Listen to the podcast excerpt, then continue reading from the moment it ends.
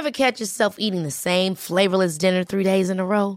Dreaming of something better? Well, HelloFresh is your guilt-free dream come true, baby. It's me, Kiki Palmer. Let's wake up those taste buds with hot, juicy pecan-crusted chicken or garlic butter shrimp scampi. Mm. Hello Fresh. Stop dreaming of all the delicious possibilities and dig in at HelloFresh.com. Let's get this dinner party started.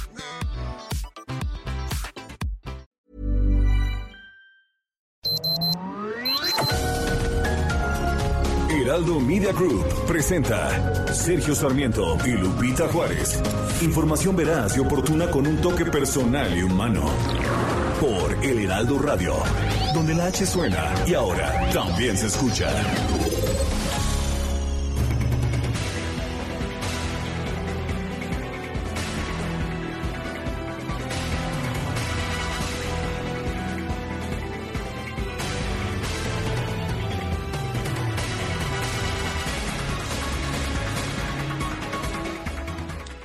En un voto partidario, el Pleno del Senado aprobó por 67 votos a favor y 39 en contra la Ley de Ingresos de la Federación 2022. La aprobó en lo general.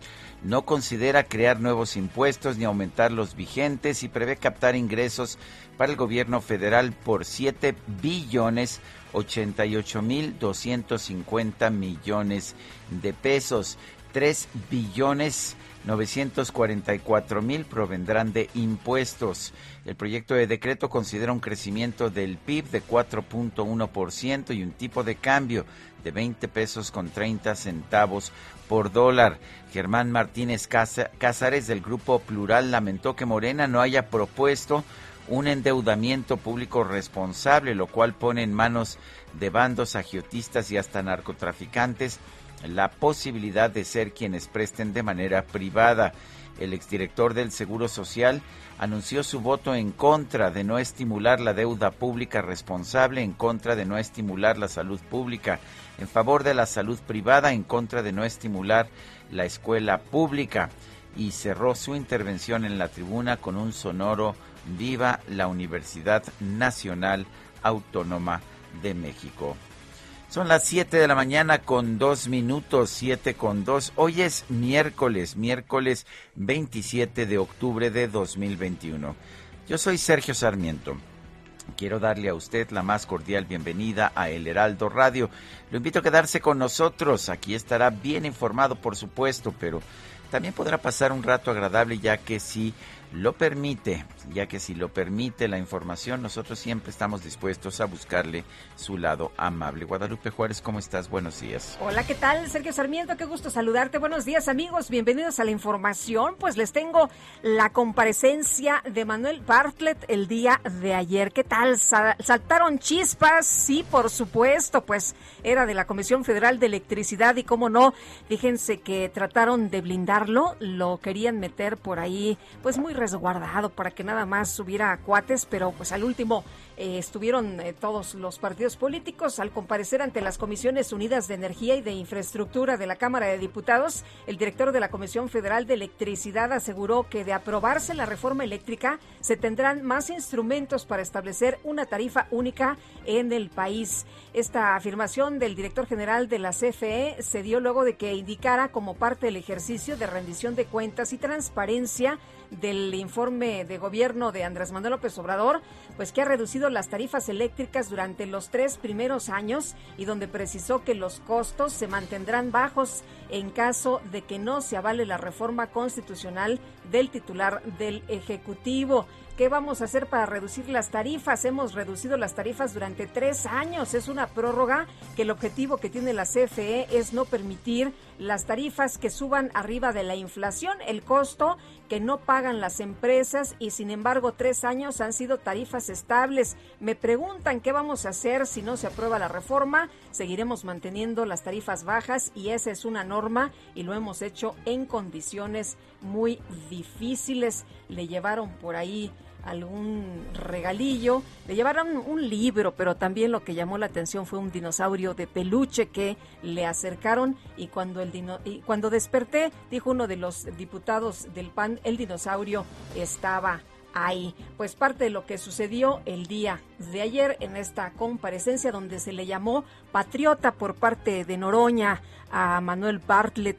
Eh, pues destacó, destacó este trabajo del director de la Comisión Federal de Electricidad y bueno, pues también se enojó mucho cuando a Noroña le dijeron el changoleón legislativo. En fin, en fin, le estaremos dando más detalles en las crónicas que nos tendrán nuestros compañeros de lo que ocurrió el día de ayer. Bueno, y fue, fue muy nutrida, de hecho muy movida eh, la, la, presencia de funcionarios en las distintas... Uh, en las distintas cámaras. En el Congreso también estuvo el doctor Jorge Alcocer, el secretario de Salud, que dijo ¿Qué, crece el gobierno? Está considerando poner una empresa de distribución de medicamentos que no la ya habían, ya la habían creado. Pues se supone, ¿no? Eh, hasta habían nombrado a David León para ser el titular, solo que resultó que le entregaba dinero en efectivo al hermano del presidente y entonces les olvidó, pero ayer decía eso. Lo que no dijo fue por qué se dijeron que no se necesitaba la distribución y que no había ni que considerarla, ahora sí se necesita. En otros temas, el presidente de la República cuestionó ayer la decisión de la Suprema Corte de Justicia de la Nación de, declarar como inconstitucional la suspensión de la presunción de inocencia en los casos de defraudación fiscal. Eh, muy molesto estaba el presidente de la República que dijo que pues que esto era tener una justicia que no era igual para todos, era una justicia fifi. Y esta vez sí respondió el presidente de la Suprema Corte que votó a favor de esta iniciativa y digo esta vez sí porque en otras ocasiones ha preferido pues mantenerse circunspecto, mantenerse callado, callado ante las declaraciones del presidente. Dijo dijo el presidente de la Suprema Corte de Justicia que, esta Suprema Corte de Justicia eh, eh, pues está actuando con razón, que la mayoría de las personas que son sujetas a prisión preventiva oficiosa son de escasos recursos. El, ah, el ministro Saldívar señaló que la prisión preventiva oficiosa es una condena sin sentencia que por regla general castiga la pobreza y dijo que se debe avanzar hacia un sistema que establezca la prisión preventiva como algo excepcional. Oye, muy bien su TikTok, ¿eh? donde explica todo esto ¿Ah, el día de ayer. Lo hizo, lo hizo con TikTok, lo, hizo, con una serie de tweets también, pero también, con un TikTok. Tuvo un, bueno, fue tuvo un mucho éxito, ¿verdad? Un hit el día de ayer. Son las 7 de la mañana con 7 minutos.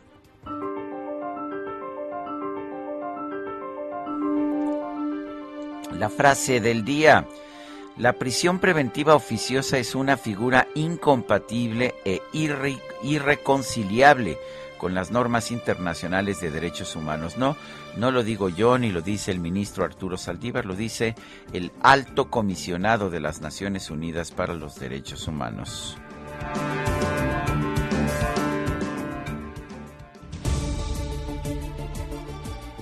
Y las preguntas, ayer preguntábamos, ¿usted piensa que la UNAM es una universidad?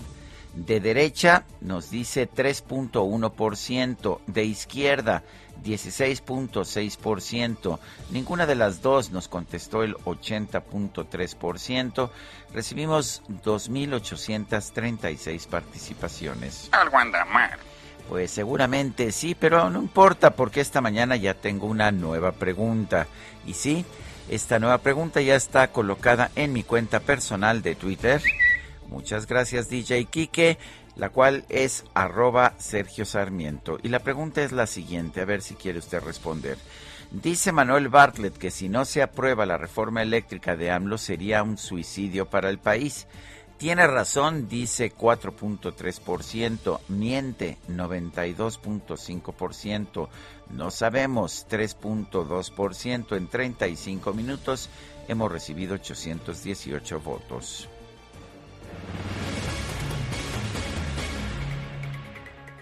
Bueno, y vamos directamente a platicar, Sergio, de informaciones importantes. Esta mañana el Observatorio Nacional Ciudadano de Seguridad, Justicia y Legalidad presentó un estudio que se llama Mercado de Plaguicidas Ilegales en México, que advierte sobre la magnitud de estos productos y la insuficiente respuesta gubernamental. ¿Por qué es tan grave? ¿Qué es lo que está pasando con este mercado de plaguicidas? Vamos a platicar con Doria Vélez, directora de investigación del Observatorio Nacional Ciudadano. Y Doria, cuéntanos qué es lo que encontraron en el observatorio?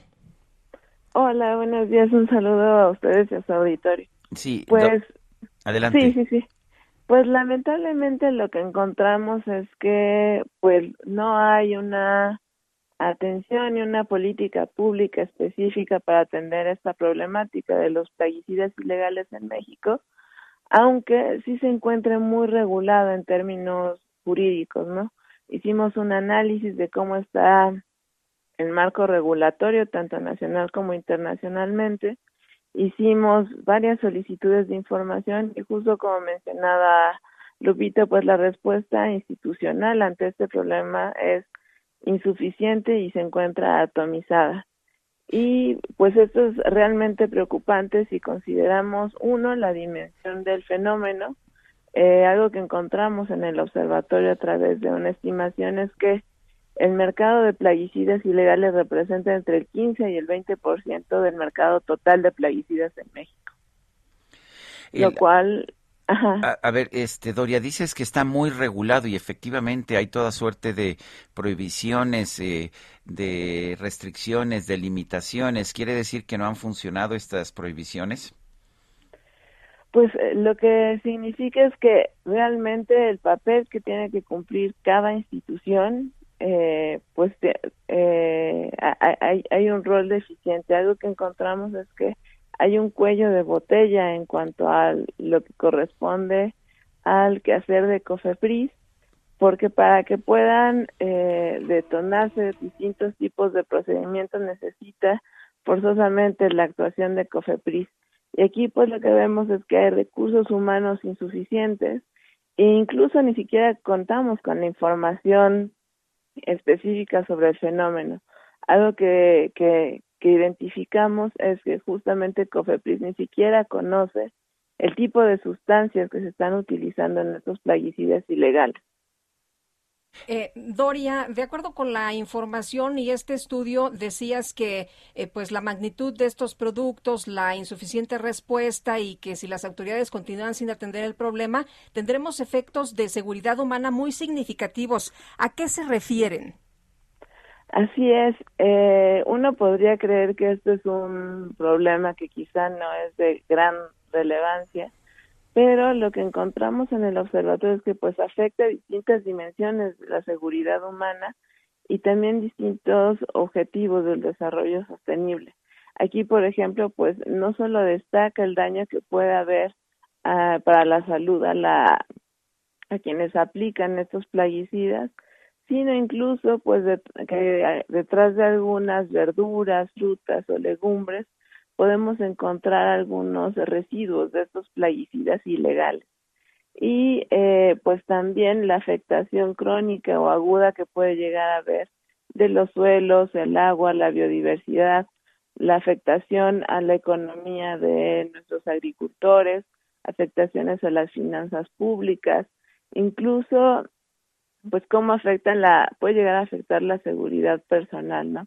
Algo que identificamos es que en ocasiones para que tratar de evitar algún tipo de sanción, pues quienes se encuentran detrás de la comercialización o eh, fabricación de este tipo de plaguicidas, pues hacen uso de violencia y de amenazas, ¿no? Entonces aquí lo que vemos es que es otro tipo de conducta ilícita que pues le facilita a ciertos grupos delictivos mantener el control de determinada zona y pues eh, finalmente es uno más de los negocios que les permite eh, pues tener algún tipo de ganancias.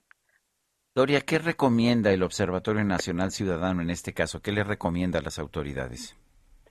En este caso, pues eh, en el documento que presentamos viene toda una serie de recomendaciones en la cual pues comienza desde poder eh, mejorar la colaboración institucional, poder abrirnos a, a, la colaboración internacional para trabajar en este tema. Hay algunos casos en los cuales, por ejemplo, ni siquiera hemos podido o querido colaborar con Europol.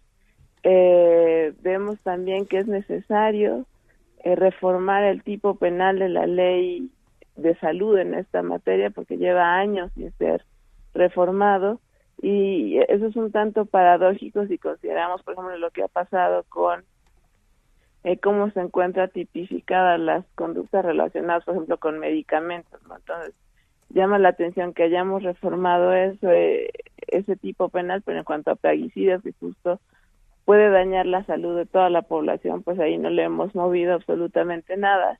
Y pues creo que una parte necesaria es eh, trabajar incluso en la construcción de información, no poder también darle otro tipo de atribuciones a Senacica para que de esta manera no solo todo dependa de COFEPRIS, sino que también esta institución pudiera jugar otro tipo de papel sin que dependa de, de rol que juegue la institución que antes comenté.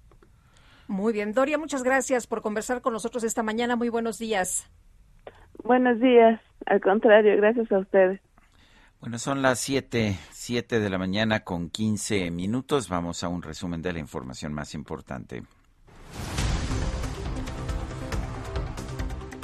El Pleno del Senado aprobó en lo general y lo particular los dictámenes de la miscelánea fiscal, la Ley Federal de Derechos y la Ley de Ingresos para 2022. Y por otra parte, la miscelánea fiscal 2022 mantiene la obligación de los jóvenes mayores de 18 años de inscribirse en el Registro Federal de Contribuyentes, así como la reforma que limita la deducibilidad de los donativos. El presidente nacional de Morena, Mario Delgado, rechazó que su partido vaya a coincidir con la propuesta de presupuesto alterno que prepara el bloque de oposición de la Cámara de Diputados. El director general de la Comisión Federal de Electricidad, Manuel Bartlett, compareció ante la Comisión de Energía de la Cámara de Diputados. El funcionario advirtió que rechazar la reforma eléctrica del presidente López Obrador sería un suicidio para el país. Se trata de que el Estado mexicano recupere el control del sistema eléctrico mexicano y lo ejerza a través de la CFE. Hoy, quien maneja el sistema eléctrico con, esos comentarios que he hecho y esas atrocidades, robos a la CFE eh, e ineficacia, lo tienen los extranjeros. El diputado del PAN, Justino Arriaga, acusó a la Comisión Federal de Electricidad de difundir una campaña de mentiras sobre la reforma eléctrica. El perredista Mauricio Prieto subió a la tribuna mostrando un dinosaurio de peluche. Con su venia, presidente, bienvenido director a esta soberanía. Hoy por la mañana desperté y el dinosaurio seguía ahí. Es cuatro, señor presidente. Bueno, pues así, así la jornada de ayer en la comparecencia de Manuel Bartlett. El diputado del Partido Verde, Luis Alberto Martínez, aseguró que las críticas a la reforma eléctrica del presidente López Obrador impiden valorar la propuesta en su justa medida.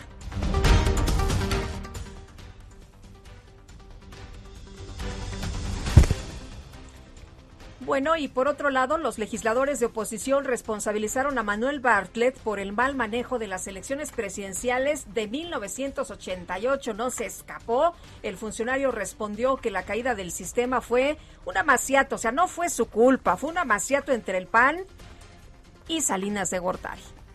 Voy a ser un poco grosero, porque me siento un poco como legislador. Yo he sido más legislador que ustedes. Miren, la caída del sistema fue un amaciato entre el PAN y Salinas de Gortari. claro, así fue, un amaciato entre Salinas de Gortari. la asamblea, por favor, no, no, no está previsto un diálogo. Bueno, pues así, eso, por eso por eso se cayó el sistema, por eso hubo el presunto fraude electoral de 1988. El PAN, que no estaba en el poder, y Salinas de Gortari, que tampoco estaba en el poder, pues uh, hicieron un fraude en un amaciato y el presidente del Consejo de la Comisión Federal Electoral, no sé, que era también secretario de Gobernación, no pudo hacer nada para evitarlo.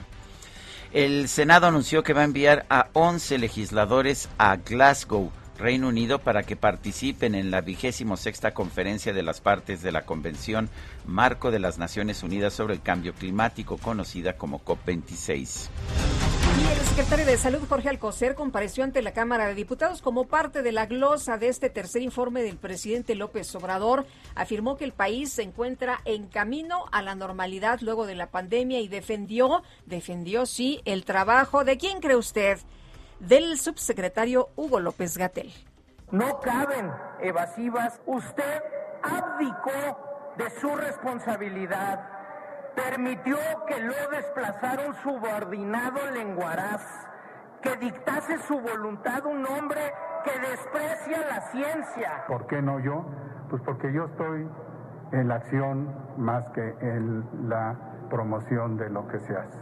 Y no voy a defenderme. En el caso de Hugo López Gatel fue nombrado por, por lo tanto vocero de las acciones. El secretario de Salud, Jorge Alcocer, reconoció que el país ha enfrentado un desabasto de medicamentos oncológicos. Se acuerda que antes decían que, pues que no, que esto era un simple complot de las farmacéuticas, que no había desabasto. Bueno, pero dijo que se están atendiendo, que se, que se van a atender las deficiencias del actual esquema de reparto. Sí, ha habido carencia de medicamentos. Hubo falta de proveeduría en México PISA monopolizó el mercado de oncológicos y aún existiendo registros sanitarios vigentes de oncológicos, las empresas ya no los fabricaban o estaban en proceso de cancelación.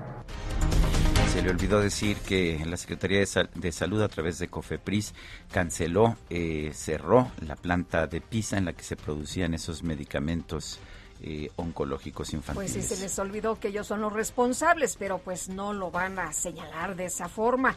La legisladora del PAN, Marta Romo, subió a la tribuna para regalarle una lápida de cartón al secretario de Salud e invitarlo a escribir en ella cómo quiere ser recordado. Le regalaron hasta un plumón. Aún hay tiempo, señor secretario. Aquí le entrego este marcador y la que podría ser su lápida, para que escriba ahí y siempre recuerde que lo importante en la vida es el legado de hacer lo correcto, más allá de las instrucciones y la vida y la salud de los mexicanos está en sus manos y entregará cuentas. Finalmente, el secretario Alcocer afirmó que no es necesario vacunar contra el COVID-19 a los niños, debido a que tienen un sistema inmunológico fortalecido. Está aquí en discusión y se solicita la vacunación y se amparan para hacerlo para a los niños y esto no está aprobado todavía. No está aprobado porque científicamente los niños tienen un sistema inmunológico de maravilla comparado con las fases posteriores en el desarrollo de su vida. ¿Y cómo vamos a entorpecer ese aprendizaje de su sistema inmunológico, de sus células que nos defienden en toda nuestra vida, con una llegada de una estructura totalmente eh, inorgánica como es una vacuna? Yo respondo, a mis nietos no los vacuno. Bueno, pues fue lo que dijo, a mis nietos yo no los vacuno. Curioso que otros países sí estén vacunando ya a los niños, ¿verdad? Pues sí, Estados Unidos. Seguramente nosotros sabemos algo que ellos no saben. O el señor Jorge Alcocer, que es el especialista en estos temas, ¿no? Dijo a mis nietos yo no los vacuno porque pues si no les voy a entorpecer su sistema inmunológico. En fin, en Estados Unidos, por ejemplo, ya se está aprobando, se están revisando los eh, fases de las vacunas precisamente para que se apliquen en los niños y no nada más de 12 en adelante, sino de etapas de menor edad. Un panel de expertos de la Administración de Alimentos y Medicamentos de los Estados Unidos respaldó el uso de la vacuna contra COVID-19 de la farmacéutica Pfizer precisamente, escuche usted, entre qué edades, entre niños de 5 y 11 años. ¿Será que a los niños estadounidenses no les afecta el sistema inmunológico? Pero en fin. La Secretaría de Salud de Colima informó que este fin de semana 416 menores con comorbilidades recibieron la vacuna contra el COVID-19 en la entidad. La Secretaría de Salud Federal reportó que en la última jornada se registraron 392 muertes por COVID-19 en México y 4.538 casos confirmados. La Comisión Estatal de Protección contra Riesgos Sanitarios de Tamaulipas destacó que ha emitido alrededor de 2.000 distintivos de escuela segura para avanzar en el regreso a clases presenciales. Y la Facultad de Derecho de la Universidad Autónoma del Estado de México autorizó que los estudiantes regresen a las aulas de manera voluntaria. La CENTE en Michoacán confirmó que este miércoles va a realizar protestas durante la inauguración del Festival Internacional de Cine de Morelia para exigir el pago de sueldos atrasados. Son las 7 de la mañana con 24 minutos. Guadalupe Juárez y Sergio Sarmiento estamos en el Heraldo Radio. Regresamos en momento más.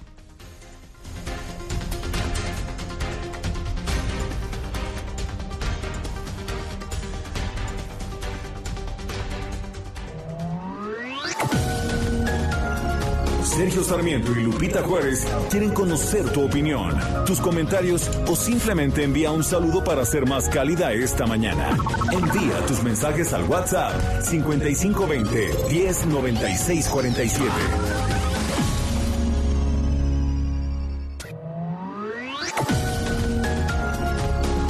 Continuamos con Sergio Sarmiento y Lupita Juárez por El Heraldo Radio.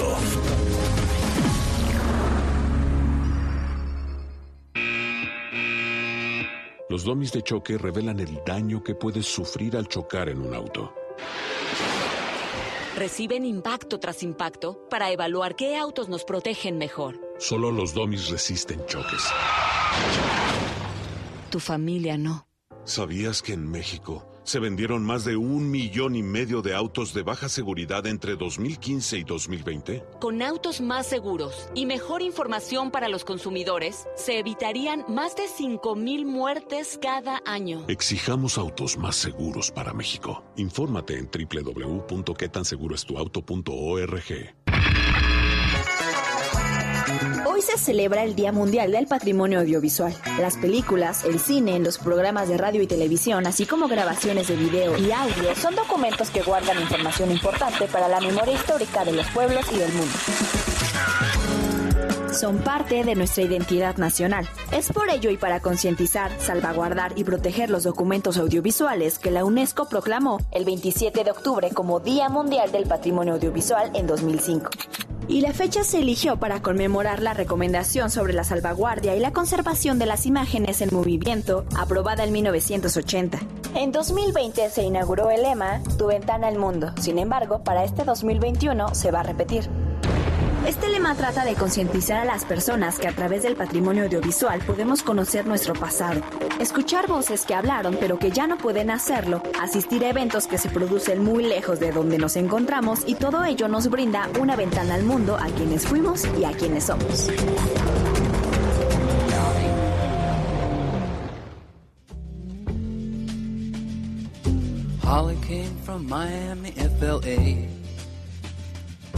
Hitchhiked her way across USA. Plucked her eyebrows on the way, shaved her legs, and then he was a she. She says, Hey, babe, take a walk on the wild side. Said, Hey, honey, take a walk on the wild side.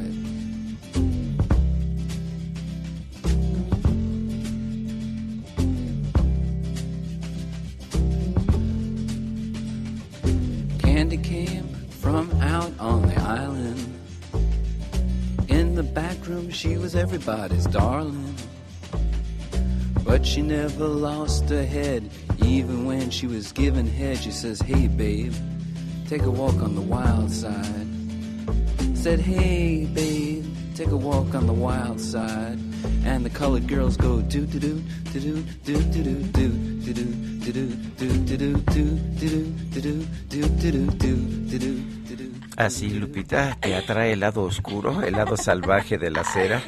Pues me gustaría, ¿eh? Me gustaría caminar. Estamos escuchando a Lou Reed. Lou Reed, cantante estadounidense de rock, compositor, poeta. Él falleció el 27 de octubre de 2013.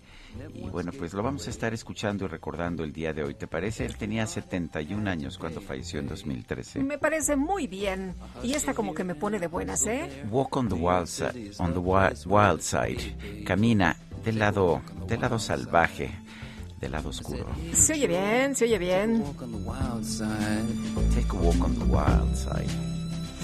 Bueno, pues vamos a seguir con los mensajes de nuestros amigos del auditorio esta mañana. Muy buenos días. A casi cuatro años de la falta de medicamentos para los niños con cáncer son escasos o nulos. ¿Qué pasará ahora con los programas como el Teletón que recibía muchas aportaciones libres de impuestos? También a ellos se les afectará. Sin fonden, sin salud digna, ah, pero sí hay gastos para caprichos. Y por otro lado, ayer llegó el mayor cargamento de vacunas. No, pero Gatel dice que ya se está llegando al fin de la vacunación significa que van a seguir regalando las vacunas y quedando bien, aunque aquí estemos mal, no nos eh, firman este mensaje. Dice otra persona, Sergio Lupita, nunca habíamos tenido un presidente que dividiera tanto a México. Felicidades por su noticiero. Un fuerte abrazo, Francisco 1955. Y el secretario de Hacienda, Rogelio Ramírez de la O, acaba de mandar un mensaje por Twitter en que dice lo siguiente, la aprobación del paquete económico 2022 por parte de diputados y senadores representa un avance fundamental para lograr la recuperación económica, impulsar el desarrollo social y disminuir la brecha de la desigualdad. En realidad no se ha aprobado todo el paquete económico, se aprobó la ley de ingresos y la miscelánea fiscal, falta todavía el presupuesto de egresos que le toca en exclusividad a la Cámara de Diputados. Son las 7 de la mañana con 35 minutos. En Soriana, el ahorro es para todos con la oferta de cada día. Hoy miércoles 27, dale lo mejor a tu familia, aprovechando que la carne molida de res especial 80-20 está a 79.90 el kilo, hasta 3 kilos por cliente. Soriana, la de todos los mexicanos. Aplica restricciones, aplica en Hiper y Super. Bueno, y cuando desperté, el dinosaurio estaba ahí, le dijo un panista al pues eh, director general de la Comisión eh, Federal de Electricidad, Manuel Bartlett, quien compareció ante comisiones de la Cámara de Diputados. No fue un día de campo. Iván Saldaña, cuéntanos. Sergio Lupita, amigos del auditorio, buenos días. Por casi seis horas ante las Comisiones Unidas de la Cámara de Diputados, compareció este martes el director de la Comisión Federal de Electricidad, Manuel Barlet Díaz, tiempo en el que defendió la política del sistema eléctrico del presente gobierno federal. Entre ellos, resaltó que de aprobarse en el Congreso la reforma constitucional en materia eléctrica del presidente Andrés Manuel López Obrador, lo primero que la CFE establecerá es una tarifa única para cobrar a los usuarios el costo de la electricidad de manera pareja en todo el país. Yo sí pienso que la reforma eh, del presidente, la reforma constitucional, sea aprobada. Es muy importante para, para el país y tendremos más instrumentos aún para bajar las tarifas. Una de las medidas que tomaremos es establecer una tarifa única en el país. Barlet Díaz también defendió que es necesaria una reforma constitucional porque recordó que la ley de la industria eléctrica que impulsó el Ejecutivo Federal actualmente está frenada por una verdadera guerra legal, ya que los particulares interpusieron a la fecha 1.077 amparos que al momento han tenido cercado al gobierno, dijo. Sin embargo, para aprobarse esta reforma, a Morena le faltan los consensos incluso de sus aliados, porque ayer el verde puso en duda su voto. Habla el diputado Luis Alberto Martínez. El Partido Verde está en un momento de análisis y no podemos adelantarnos. Más aún, cuando no hemos escuchado a quienes tenemos que escuchar, aquí se ha proyectado hacer ejercicios de Parlamento abierto para escuchar a los expertos. Por supuesto, la iniciativa de reforma eléctrica y el papel que ha jugado Manuel Barlet recibió respaldo de Morena y del PT. No me espanta nada que las empresas quieran hacer lucro y más lucro. Lo que me parece gravísimo es que estos defiendan el lucro de esas empresas privadas sobre el interés nacional. Son una partilla de vendepatrias. Eso es lo que son. Larga vida al director de Comisión Federal de Electricidad, al patriota Manuel Bartlett. Larga vida a la Comisión Federal de Electricidad. Manuel Bartlett respondió a fuertes críticas del PAN, del PRI, del PRD y de MC sobre la propuesta de la reforma eléctrica, también la relación que tiene con los casos de evasión fiscal del llamado Pandora Papers. Habla el diputado Jorge Álvarez Maínez, coordinador de MC. Yo le preguntaría a usted, ¿cuántas casas tiene? ¿Por qué no nos explica cuántas de sus propiedades o cuántas de sus inversiones están en los Pandora Papers. Ustedes están peleando en esta reforma, sí, contra los negocios de Peña Nieto, porque están peleando por los negocios de Guadiana y de usted, licenciado Barlet. En la comparecencia, los diputados de oposición le recordaron a Barlet que sirvió a los llamados gobiernos neoliberales que él critica hoy, como haber sido secretario de gobernación de Miguel de la Madrid y ser parte entonces del llamado fraude electoral de 1988 que dio el triunfo a la presidencia Carlos Salinas de Gortari sobre Cuauhtémoc Cárdenas. Así respondió Manuel Barlet. Si me pica un poquito, ¿verdad? Como están jugando con mi biografía, voy a ser, voy a ser un poco grosero, porque me siento un poco como legislador y yo he sido más legislador que ustedes muchos años. Miren, la caída del sistema ¿verdad? fue un amaciato entre el PAN y Salinas de Gortari. Sergio Lupita, la información esta mañana. Bueno, muchas gracias por esta crónica, Iván Saldaña. Muy buenos días. Y bueno, es, eh, este martes, como le hemos dicho, el director de la Comisión Federal de Electricidad compareció, eh, compareció ante la Cámara de Diputados para explicar y defender su reforma eléctrica. David Shields es especialista en temas energéticos, está en la línea telefónica. David Shields, ¿cómo viste la comparecencia de del director de la Comisión Federal de Electricidad. Eh, parecería que la reforma es de él y no tanto de la Secretaría de Energía, ¿verdad? Pero, eh, ¿cómo viste sus argumentos? ¿Realmente sería un suicidio no aprobar la reforma eléctrica que está proponiendo el gobierno? Pues no, al contrario, Sergio, no, no sería un suicidio. Yo creo que, que el esquema eléctrico del país es, es razonablemente bueno y sería mm, mejor mantenerlo que aplicar una reforma que, que lo que le vemos es un intento de control político a través de la CFE, un intento de eliminar toda inversión privada, cancelar permisos, cancelar contratos, uh, uh, eliminar reguladores, uh, llevar a cabo un, una reforma anticonstitucional que va contra el derecho humano a un ambiente limpio. O sea, lo que propone Mar Manuel Bartlett es un esquema totalmente regresivo. Y, y, realmente yo creo que eso debe de verse como algo inadmisible, porque estamos hablando de un retroceso y que creo que en la comparecencia de anoche hubo una novedad. Él habló de fijar una sola tarifa eléctrica en el país y eso pues es una es una indicación más de que lo que le lo que le importa al gobierno es el control político sobre la electricidad. No le importa impulsar la inversión privada la competencia los la, los intereses de los consumidores la pluralidad y eso es el es un camino hacia el auto, autoritarismo. David, pero cuando explica Manuel Bartlett dice que esta tarifa única pues va a permitir que todos los estados tengan la misma capacidad de industrialización y de desarrollo y entonces pues a lo mejor ahí eh, la gente que, que lo escucha, no los legisladores, sino la gente la gente común y corriente, pues a lo mejor le compra esta idea, ¿no?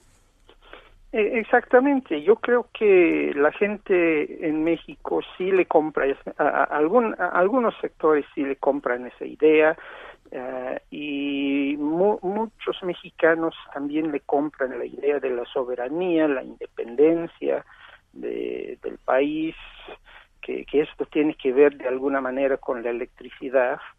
Uh, yo, yo creo que en el mundo se ha visto que, que los sistemas eléctricos nada tienen que ver con, con uh, la participación 100% del, del, del Estado. Um, creo que es necesario entender que la electricidad no es un asunto político, no es un asunto donde debemos de estar uh, siempre discutiendo sobre el papel del Estado. El Estado tiene otras prioridades. El, Estado debe de estar invirtiendo en salud, en educación, en servicios públicos, y el Estado debe de encontrar maneras de, de que los privados ayuden ayuden al gobierno a tener un mejor eh, un mejor servicio eléctrico, un mejor esquema de, de generación y distribución de electricidad en el país. Eh, David, eh, el presidente decía ayer en su conferencia de prensa matutina que él lo que admira es un país como Dinamarca, pero estaba yo buscando y me di cuenta que Dinamarca tiene el 80% de generación de energías renovables eh, para su electricidad y que su principal empresa de electricidad que fue pública, pues fue privatizada hace muchos años y que opera perfectamente bien como empresa privada. Eh, parece ser esta la norma, ¿no? Ya en casi todos los países que las empresas de electricidad sean privadas. Uh, es la norma ciertamente en la mayoría de los países eh, más avanzados. No sé por qué en México en los últimos tiempos hemos establecido algún tipo de, de, comparación con Dinamarca con, por diferentes motivos. La, ha hecho el presidente, es, es, el propio presidente.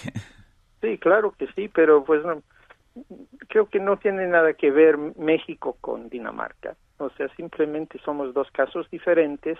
Eh, no es el tamaño del país es muy diferente, el esquema eléctrico es muy diferente.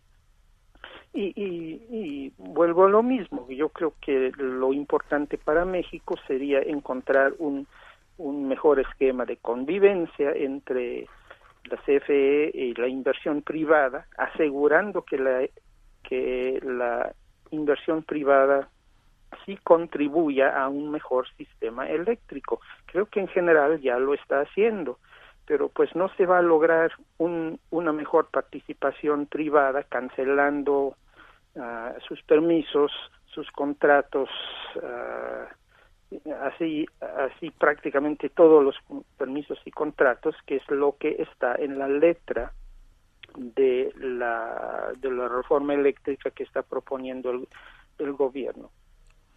David, David Shields, como siempre, gracias por conversar con nosotros. Fuerte abrazo. Gracias, Sergio. Muy buenos días. Son las 7 de la mañana con 46 minutos. Lo mejor de México está en Soriana. Aprovecha que el plátano está a 12.80 el kilo o el pepino verde y el melón chino a 14.80 cada kilo. Sí, a solo 14.80 cada kilo. Martes y miércoles del campo de Soriana. Solo 27 de octubre. Aplica restricciones. Aplica en Hiper y Super. Bueno, y ayer veíamos con sorpresa esto que declaraba el subsecretario de Salud Hugo López Gatel, quien decía que el próximo viernes habrá un buen cierre. Muy optimista López Gatel, decía que se cumplirá la meta de vacunar a los mayores de 18 años. Pero ¿a cuánta gente se ha vacunado hasta este momento? ¿Cuáles son los datos?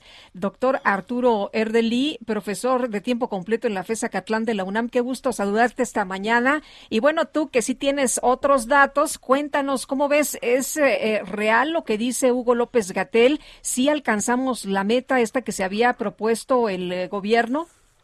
Buenos días, Celsi Lupita. Pues te diría que eh, depende de con qué porcentaje, ¿no? O sea, la promesa, como yo la recuerdo por parte del presidente, es que el 100% de las personas mayores de edad iban a estar eh, vacunadas para el cierre de octubre, ¿no? Este, ¿Cómo vamos hasta el momento? Pues con los datos que ellos mismos dan, pues llevan algo así como 79% eh, por ciento de esa población mayor de edad y entonces de aquí al viernes no van a lograr ese 100%, ¿no? Seguramente la explicación que van a dar es que los que faltaron pues es porque no quisieron, lo mismo hicieron con los adultos mayores, recordarás, ¿no? Que habían dicho 15 eh, millones y acabaron siendo menos, pero dijeron, bueno, pues es que los otros no quisieron. Y no tenemos manera de verificar eso porque no hay datos abiertos de vacunación.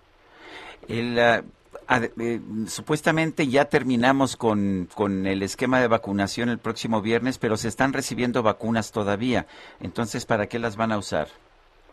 Bueno, eh, con, los últimos datos que tenemos, eh, hemos, según el gobierno, hemos recibido casi 147 millones de, de dosis, pero se han aplicado 117. Entonces, estamos hablando ya que hay 30 millones de dosis no aplicadas. Ya llevamos muchos meses en que teníamos siempre más de 10, 15 millones de dosis no aplicadas. Ahorita llevamos prácticamente en 30 millones de dosis, ¿Cómo le hacen para tener esa enorme cantidad en tránsito, como ellos le llaman? Porque dicen que no están perdidas, no están guardadas, están en tránsito, pero mantener esa enorme cantidad de dosis en tránsito todos los días con toda la cadena de frío que tiene, pues yo, yo no sé la verdad, como una datos abiertos, yo no sé si, si esas dosis realmente eh, existen, ¿no? Pero aún así, de aquí al viernes, pues no, traen un ritmo como de 500 mil dosis por día, ¿no? Este, ahorita para que tengamos idea, eh, eh, de, aquí, eh, el total de mayores de edad en México es algo así como 88 millones, ¿no? Ese es más o menos el dato, y llevan 71, entonces, pues de aquí al viernes no van a aplicar 16 millones de dosis, definitivamente, a ese ritmo de 500 mil diarias. doctor, ¿de cuántas personas podríamos hablar en estos momentos que sí están vacunadas de acuerdo con los datos? Pues de acuerdo con los datos que da el propio gobierno, eh, pues tenemos un 43% de la población con esquema completo de vacunación, esto es eh, casi 55 millones de, mexicanos, tenemos 13% que están vacunados a media, ¿no? 16.3 millones de mexicanos, y muy importante, tenemos 55 millones de mexicanos, mexicanas, que no han recibido ni una sola dosis, ni una sola dosis, así vamos. 55 millones que no tienen una sola vacuna contra COVID.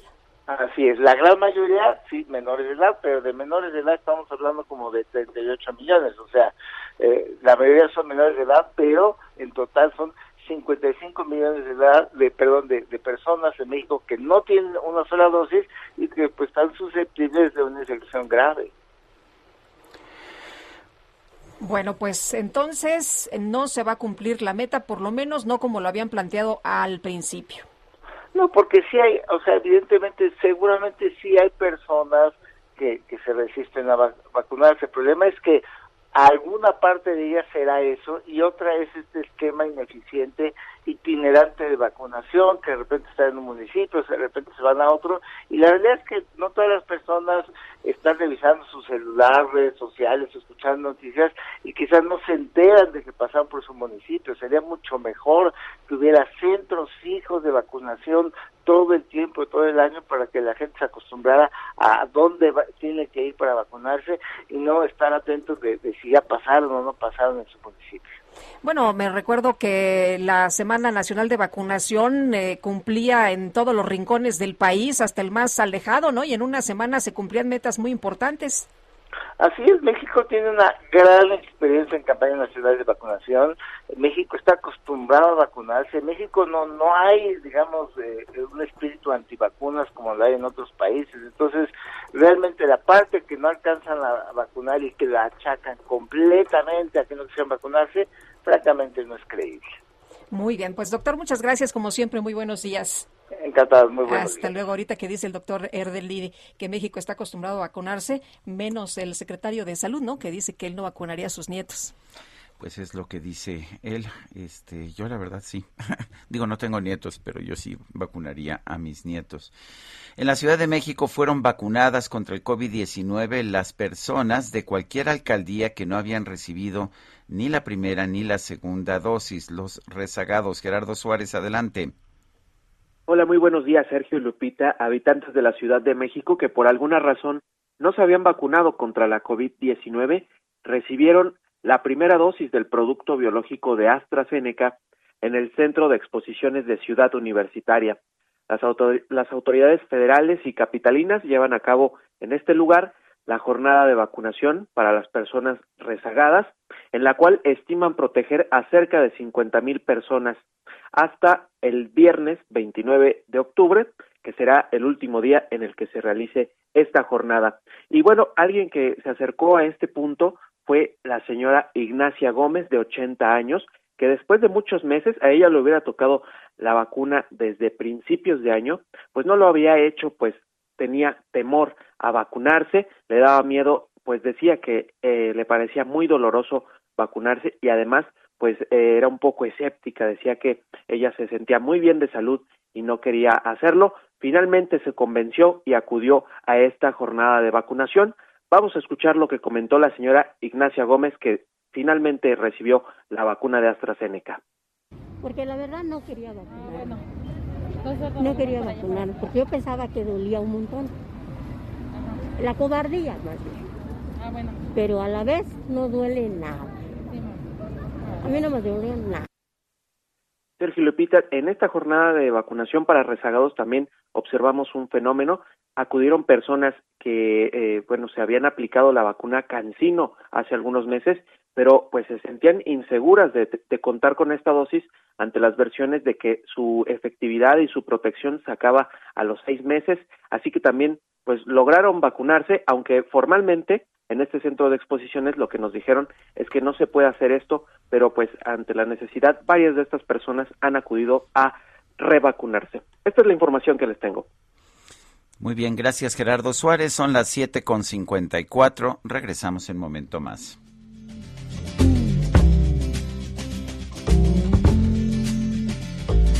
Little Joe never once gave it away.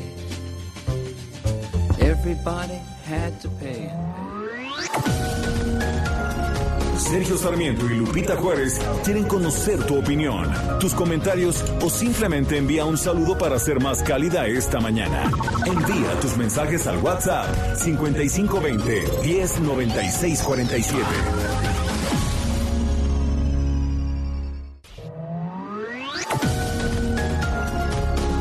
Continuamos con Sergio Sarmiento y Lupita Juárez por El Heraldo Radio. Si no actuamos ya, uno de cada dos niños mexicanos va a desarrollar diabetes a lo largo de su vida. Nuestros niños son de los mayores consumidores de comida chatarra en el mundo y tienen uno de los índices más altos de obesidad. Como mamás y papás es imposible competir con la comida chatarra en las escuelas y con su publicidad multimillonaria. Saquen ya la comida chatarra de las escuelas y prohíban su publicidad a la infancia. Nuestros, niños son primero. Alianza por la Salud Alimentaria.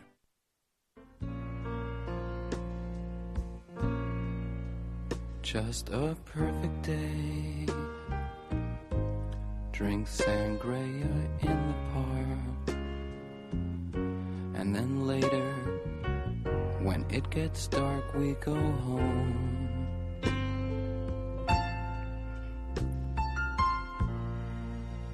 Just a perfect day. Feed animals.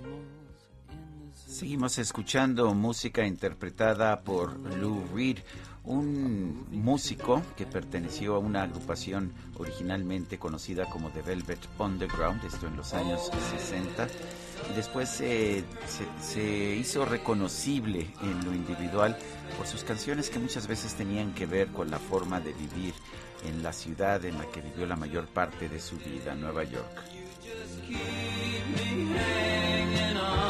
Llama Perfect Day.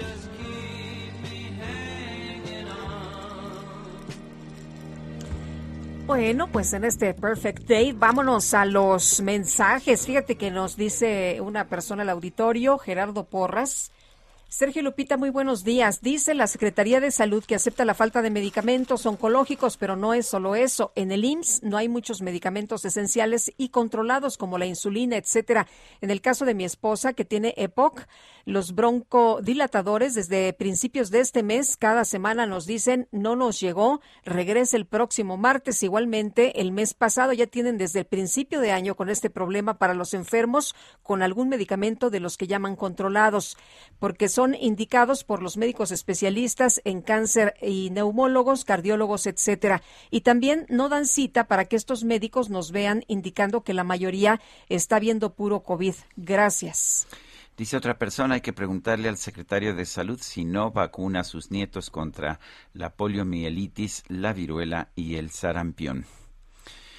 Yo creo que no es antivacuna. Eh, lo que él quiere defender es la posición del gobierno federal, que fue definida por el propio presidente de la República, de que no se debe vacunar a los menores, a pesar de que en otros países del mundo esto ya es cada vez más común porque se ha entendido los riesgos que tiene la no, no vacunación de menores. Son las 8 de la mañana con tres minutos. Vámonos al clima. El pronóstico del tiempo. Sergio Sarmiento y Lupita Juárez. Alex Ramírez, explícanos qué pasa el día de ayer. Mucho calor aquí en la Ciudad de México cuando se supone pues ya empezamos a sentir un poco de frío. ¿Cómo andan las cosas en materia de clima? Buen día. Hola, ¿qué tal? Muy buenos días, Sergio Lupita. Pues les mando un saludo a ustedes y a toda la gente que nos escucha y les comento eh, rápidamente el pronóstico que tenemos para este día.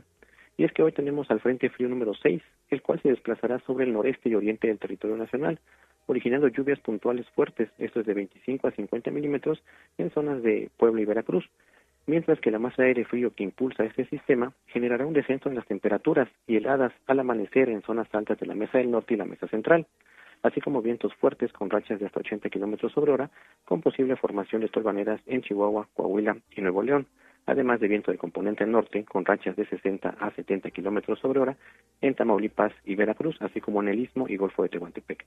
Por otra parte, tenemos el paso de la onda tropical número 39, la cual se desplazará frente a las costas de Michoacán y Colima y estará ocasionando lluvias aisladas en el occidente del territorio nacional. Finalmente, un canal de baja presión sobre la península de Yucatán y el sureste mexicano producirá lluvias e intervalos de chubascos en dichas regiones. Y finalmente les comento que para la Ciudad de México se pronostica cielo parcialmente nublado, con ambiente fresco por la mañana y ambiente cálido y cielo medio nublado por la tarde, con probabilidad de lluvias e intervalos de chubascos, así como descargas eléctricas. El viento será de componente sur de 10 a 20 kilómetros sobre hora. Y en cuanto a la temperatura, se pronostica una máxima de 25 a 27 grados centígrados y la temperatura mínima para mañana será de 12 a 14 grados centígrados. Esa es la información que tenemos. Que tengan un excelente día. Gracias, Alex. Igualmente, muy buenos días. Muchas gracias. El presidente de la República, Andrés Manuel López Obrador, afirmó que el fallo de la Suprema Corte de Justicia, que descarta, que declara como inconstitucional la prisión preventiva para los detenidos por contrabando, venta de facturas falsas o defraudación fiscal, protege la corrupción, apoya a las minorías y evita que los fifís vayan a la cárcel. Catalina Pérez Correa es profesora investigadora del CIDE, la tenemos en la línea telefónica. Catalina, buenos días, gracias por tomar esta llamada y cuéntanos, eh, ¿piensas tú que esta decisión de la Suprema Corte es para proteger a los poderosos, a los fifís? No, a ver, creo que hay mucha confusión en torno a qué fue lo que decidió la Corte. Lo primero que hay que decir es, no se declaró inconstitucional el uso de la prisión preventiva lo que se declaró inconstitucional para estos tres delitos era el uso de la prisión preventiva oficiosa, y hay una importante diferencia ahí. La prisión preventiva que es es, es eh, una medida en la cual la persona lleva su proceso en la cárcel antes de ser declarada culpable. Entonces, si alguien es acusado, eh, se puede ir a la cárcel en lo que se investiga el delito del que está siendo acusado eh, por, el, por, el tiempo que, que dure la investigación. Hay unos delitos que conllevan prisión preventiva oficiosa. ¿Qué quiere decir eso? Que no, no hay alternativa de llevar el proceso en libertad. De manera obligatoria, el juez o la juez que está llevando el caso, a la hora de que se admite la acusación, se, se tiene que decretar la prisión preventiva sin que se pueda eh, realmente tomar en cuenta las circunstancias del caso. Ahora, esta medida ha sido declarada inconvencional, ha sido declarada inconstitucional, incluso en, en algún momento se metió a la Constitución porque contraviene el principio de presunción de inocencia. Nosotros tenemos un sistema constitucional que dice que las personas son inocentes hasta ser declaradas culpables. Bueno, meter a una persona en la cárcel es un castigo anticipado y lo que hace es que castiga a las personas sin tener todavía una orden judicial expresa.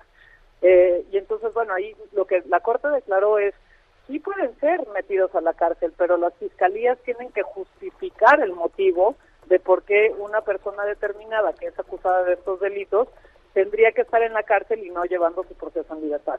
Eh, lo que ha sucedido en los últimos años es que se ha ampliado y ampliado y ampliado el uso de la prisión preventiva oficiosa, al punto en el que hoy tenemos estados en los que todas las personas que ingresaron el, año pasado fueron por, por prisión preventiva oficiosa y esto lo que ha llevado es que las fiscalías dicen, bueno, ya no necesito investigar, ya no necesitamos los policías o las fiscalías hacer nuestro trabajo, con el simple hecho de acusar y que los jueces admitan este caso, pues la persona se va a la cárcel y con eso ya nos, nos quitamos, ¿no? Entonces, no solamente ha llevado a un abuso de la medida de la prisión preventiva, sino también pues a casos que son muy injustos, porque personas que simplemente son acusadas, aunque no haya evidencia en su contra, terminan en la cárcel, y también pues a que aumente la impunidad, porque no hay ningún incentivo para que las fiscalías busquen evidencia de quiénes son las personas que realmente son responsables de diversos delitos.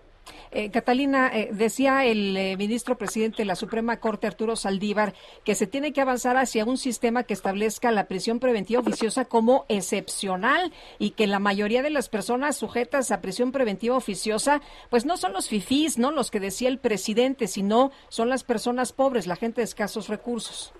Pues así es como, como todo funciona en, en el sistema penal de este país.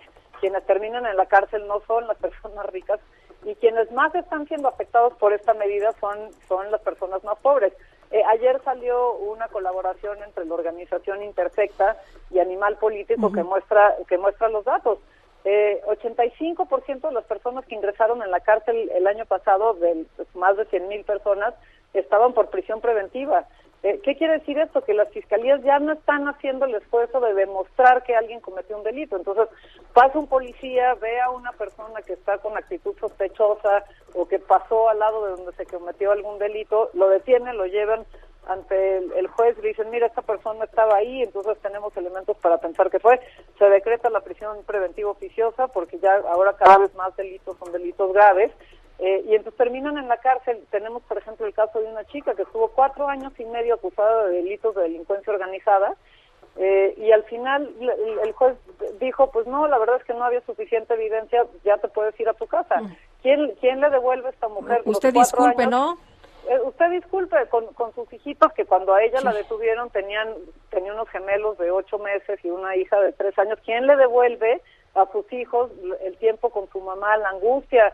de la familia de tener una persona, un familiar en la cárcel. Vamos, es una medida que, que, que tiene consecuencias muy graves en las personas y la estamos utilizando de la manera más ligera posible. Tendría que ser algo que se hace de forma excepcional, como decía el, el ministro Saldívar. Cuando realmente pensamos que hay circunstancias que pueden llevar a que una persona se fugue de la justicia, cuando hay una persona que, por ejemplo, está acosando a la víctima o que puede causarle daño a la víctima. Eh, y entonces en esos casos se puede justificar. Pero lo que quieren es que se dé de manera oficiosa, es decir, que no se pueda ni siquiera evaluar las circunstancias del caso y que siempre en el momento en el que se admite a trámite una acusación, por parte de una fiscalía, la persona queda en la cárcel hasta que se resuelva el caso. Ahora, se dijo también que se iba a eliminar la impunidad y, y, veía este trabajo de animal político y bueno, pues tampoco ha sido el caso, ¿no? No, al contrario, es que es justo al contrario, porque lo que hace la prisión preventiva oficiosa es que las fiscalías ya no tengan que hacer el trabajo, ya se las hicieron legislativamente, ya quedó la persona en la cárcel, entonces pues ya siéntate, deja que el caso pase, eventualmente la persona saldrá de la cárcel, ya no se ocupan de que si la persona es inocente o es culpable, simplemente pues quedó la medida decretada, se fue la persona en la cárcel y como decía yo antes, se viola la presunción de inocencia porque esto en realidad es un castigo anticipado por sospecha te vas a la cárcel. Y aquí creo que es una cosa que es importante. El presidente dice, pues los citis ya, ya no se van a ir a la cárcel. Pues sí, pero cualquier persona de los que estamos, estamos en riesgo de haber estado en el lugar incorrecto o con este eh, en las circunstancias equivocadas y terminamos en la cárcel y claro pues hay preventivo oficioso entonces no importa que demuestres tu inocencia el tiempo que dure el juicio vas a estar en la cárcel y tu familia va a tener que pagar junto contigo lo que eso implica yo quiero agradecerte, Catalina Pérez Correa, profesora investigadora del CIDE, por haber conversado con nosotros.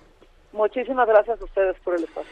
Bueno, yo considero, lo he dicho públicamente en mis opiniones en este espacio y en mis columnas periodísticas, me parece inaceptable un sistema que primero castigue y después averigua, después juzga. Creo que eso no es aceptable ni en México ni en cualquier país que tenga un Estado de Derecho. Oye, y además no nada más los fifís están en este riesgo, ¿no? toda la gente, todas las personas, las que nos están escuchando, toda la gente está en este riesgo de que si alguien te señala, pues te puedes ir de manera inmediata Imagínate que alguien a la cárcel. Te, da un comprobante eh, falso, un comprobante fiscal falso, ya eh, de para empezar ya eres culpable de delincuencia organizada, aunque todavía no haya sido culpable. Y por lo pronto te vas a la cárcel cuatro o cinco años y ya después determinan si eres culpable o inocente. Inaceptable. Inaceptable, sí, totalmente. Oye, y vamos ahora con Diana Martínez. La Suprema Corte de Justicia de la Nación admitió a trámite em, de, eh, a trámite esta acción de inconstitucionalidad presentada por legisladores de la oposición contra la ley federal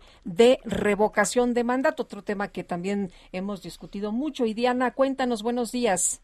Así es, Sergio Lupita, muy buenos días. La Suprema Corte de Justicia de la Nación ya dio entrada a la acción de inconstitucionalidad que presentaron legisladores contra la Ley Federal de Revocación de Mandato. Esta demanda fue presentada ante el máximo tribunal del país desde el pasado 14 de octubre por diputados del PAN, del PRI y, PRD por considerar que la ley permite indebidamente ampliar o modificar la pregunta de la consulta sobre revocación. Son varios los artículos impugnados, entre estos el 13, el 19, el 32, el 36, el 41, 42, 59 y el cuarto y quinto transitorios de esta norma. Eh, este lunes por la noche, un integrante del máximo tribunal notificó la admisión de la acción de inconstitucionalidad. Además, el ministro que admitió a trámite ordenó dar vista a las cámaras de diputados y senadores, así como al Poder Ejecutivo, para que rindan su informe en máximo 15 días hábiles. Buenos días. Es Diana Martínez y bueno, ayer también compareció, ayer compareció Jorge Alcocer, el secretario de Salud, ante la Cámara de Diputados. Elia Castillo nos platica cómo le fue. Adelante, Elia. Muy buenos días, Sergio Lupita, lo saludo con gusto. Así es, ayer el secretario de Salud, Jorge Alcocer, compareció frente al Pleno de la Cámara de Diputados con motivo de la glosa por el tercer informe de gobierno del presidente Andrés Manuel López Obrador. Y como era de esperarse, pues fue eh, fuertemente cuestionado por los legisladores de la oposición. Los, el tono de, estos eh, reclamos, pues subió de nivel toda vez que la fracción parlamentaria del PAN durante su eh, primer posicionamiento le entregó al secretario una lápida, un epitafio y un plumón para que decida cómo quiere que, que pues que diga este epitafio si quiere ser recordado como un funcionario que hizo lo correcto, como un funcionario que siguió únicamente órdenes. En este sentido, pues legisladores de todas las fracciones parlamentarias eh, eh, de oposición arremetieron en contra de la gestión del secretario de Salud, principalmente en el manejo de la pandemia y en la escasez y falta de medicamentos para todo tipo de padecimientos, eh, diabetes, enfermedades cardiovasculares, mentales, autoinmunes, pero principalmente el cáncer, los tratamientos de cáncer para niños y mujeres. Lo acusaron de que las muertes no solo por la COVID-19, sino también las muertes de niños por cáncer, de mujeres por cáncer, pues pesan sobre sus hombros. Eh, les comento que en este sentido, pues el secretario, el secretario de Salud eh, señaló que respeta la libertad de expresión, dijo que no se iba a defender y que esas, esos señalamientos eran eh, pues recibidos y eh, respetados por parte suya. Eh, por otra parte, les comento que eh, en el tema de la vacuna, pues el secretario del COSER aseguró que no vacunará a sus nietos contra la COVID-19, señaló que en este, pues que hay mucha gente que está solicitando que se vacunen a los menores de 18 años, que se están amparando incluso para que puedan ser vacunados, sin embargo dijo que no hay sustento científico al momento para eh, garantizar que sea una necesidad que los menores de edad deban vacunarse. Dijo que los niños son tienen defensas maravillosas, esa fue la expresión del secretario, y eh, incluso la vacuna podría afectar este proceso eh, del sistema inmune de los de los niños. Por eso dijo que si a él le preguntaran, pues él a sus nietos no los va a vacunar. En este sentido, también habló de la eh, llamada tercera dosis para adultos. Dijo que tampoco hay sustento aún para eh, señalar que es necesaria una tercera dosis para los adultos, como ya se empieza a hacer en otros eh, países. Sin embargo, dijo que este escenario podría cambiar a finales de año y a principios del próximo del 2022. Este es el reporte que les tengo al momento. Muy bien, Elia Castillo, muchísimas gracias. Muy buen día. Buenos días. Y el Pleno del Senado aprobó en lo general la miscelánea fiscal para el año 2022, tal como la aprobó la Cámara de Diputados. Y Misael Zavala, nos tienes los detalles. Adelante.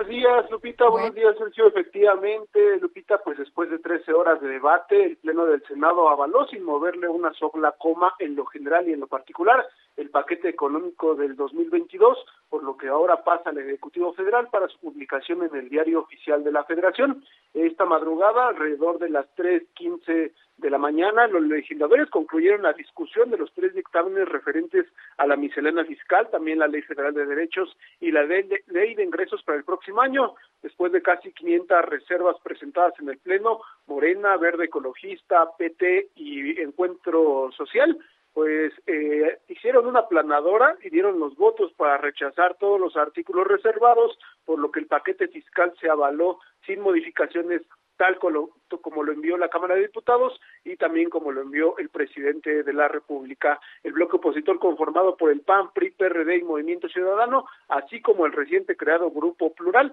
votaron en contra del paquete y criticaron a los morenistas de impedir modificaciones para corregir diversas irregularidades, sobre todo de la miscelánea fiscal.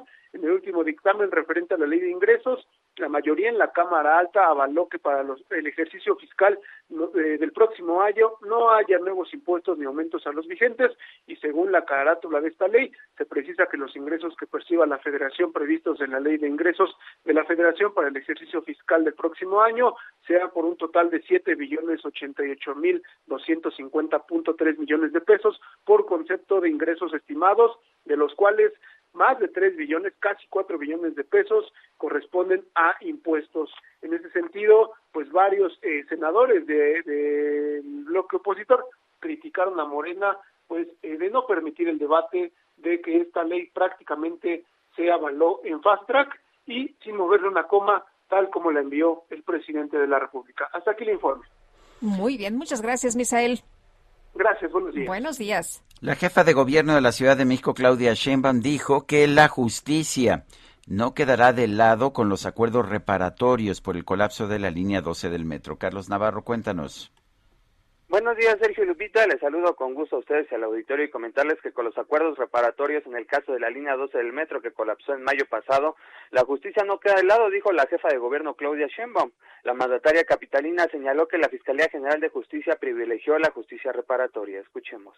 No, no, no queda de lado la cuestión de la justicia. Justamente de lo que habló la fiscal y estoy de acuerdo con ella es que ella, o en este caso la Fiscalía privilegió la justicia eh, reparatoria pensando justamente en las víctimas. Entonces, eh, puede ir una persona a la cárcel y después eh, la pregunta es si eso es justicia o no. La titular del Ejecutivo local recordó que se le está pidiendo a las empresas involucradas una aportación para el Fondo de Apoyo a Víctimas. Escuchemos. El gobierno de la ciudad, junto con el metro, han dado un apoyo a las víctimas de la línea 12, un apoyo integral, eh, en la medida de lo posible reparatorio, y ahora lo que se está pidiendo es que también las empresas, particularmente las personas morales, también aporten a este fondo reparatorio. Hace unos días se informó que el Grupo Carso iba a aportar los recursos económicos para los trabajos de rehabilitación de la línea dorada además de que iba a apoyar a las víctimas del incidente el 3 de mayo a través de un fondo. Cabe recordar que en dicha fecha el tramo elevado de la línea dorada entre las estaciones Olivos y Tezonco colapsó dejando como saldo 26 fallecidos y alrededor de 100 heridos. Sergio Lupita, la información que les tengo. Carlos Navarro, gracias. Hasta luego, buenos días. Y en el Congreso de la Ciudad de México, Morena propuso reducir la estancia de niños con sus madres en cárceles de la capital. Y Cintia Stettin, cuéntanos, te escuchamos. ¿Qué tal? Muy buenos días, Lupita y Sergio del auditorio. Pues la diputada de Morena en el Congreso de la Ciudad de México, Leticia Estrada, presentó una iniciativa para reducir la estancia de los infantes que viven con sus madres en algunos de los centros de readaptación social de la Ciudad de México. Y ahora que pertenezcan con ellos hasta los tres años y para los seis años como actualmente está previsto. Lo anterior con el propósito de velar por el interés superior de las niñas y niños, así como garantizar bienestar y desarrollo. Esta iniciativa propone adicionar una fracción del artículo 12 y retomar los artículos 16 y 60 de la Ley de Centros Penitenciarios de la Ciudad de México. El legislador afirma que los niños en prisión no cuentan con las condiciones óptimas para su pleno desarrollo y como consecuencia su derecho a vivir en condiciones de bienestar y a un sano desarrollo integral que se nos ha garantizado. Esta iniciativa pues fue turnada a las Naciones Unidas de Seguridad Ciudadana y la de Salud para su análisis y dictaminación. Es la información que tenemos hasta el momento. Gracias, Cintia. Muy buenos días, pendientes. Son las 8 de la mañana con 23 minutos. Le recuerdo nuestro número para que nos mande mensajes por WhatsApp. Es el 55 2010 9647. Repito, 55 20 10 96 47. Le recuerdo que nos puede seguir en Twitter. Nuestra cuenta es arroba Sergio y Lupita. Repito, arroba Sergio y Lupita. Le recomiendo también seguir a todo el esfuerzo del Heraldo Media Group a través de arroba Heraldo de México. Guadalupe Juárez y Sergio Sarmiento estamos en el Heraldo Radio. Regresamos en un momento más. Cadena Nacional.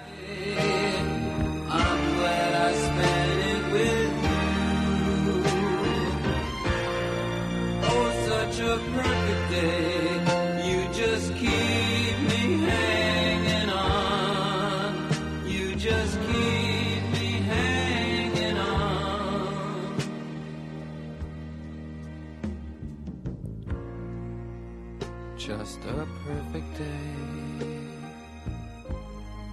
Problems all left alone. Weekenders on our own.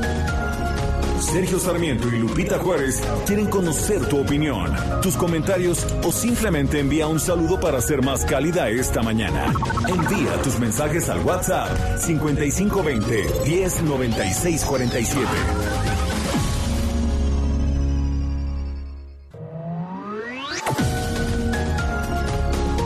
Continuamos con Sergio Sarmiento y Lupita Juárez por El Heraldo Radio.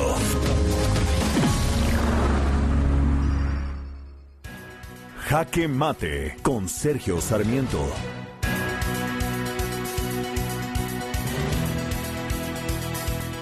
Me llamó mucho la atención la declaración del secretario de Salud, Jorge.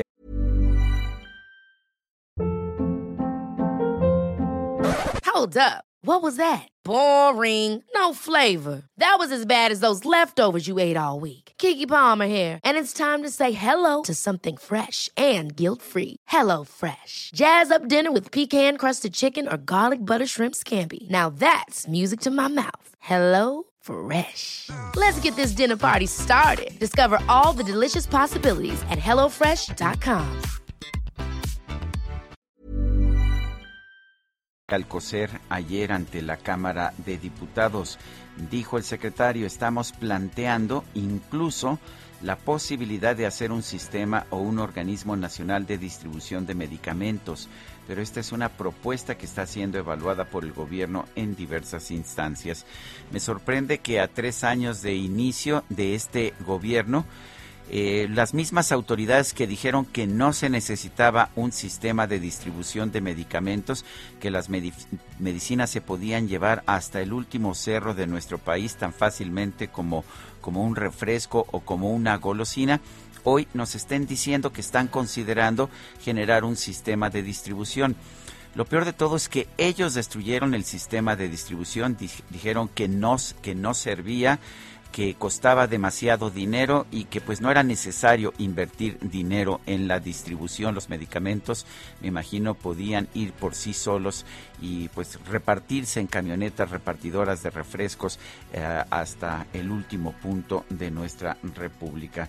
La verdad es que eh, apenas ahora parece el secretario de Salud darse cuenta de todo el daño que le ha hecho al país. Cuando él y Hugo López Gatel se hicieron cargo del sistema de salud pública en diciembre de 2018, declararon que todo estaba mal, que todo estaba podrido por la corrupción, cancelaron las compras consolidadas que hacía el IMSS que hacía bastante bien, se las dieron primero a la Oficialía Mayor de Hacienda que no supo cómo hacerlo, después al INSABI que tampoco pudo manejar el tema. Y más tarde a la UNOPS que es una oficina de las Naciones Unidas que no se dedica a eso.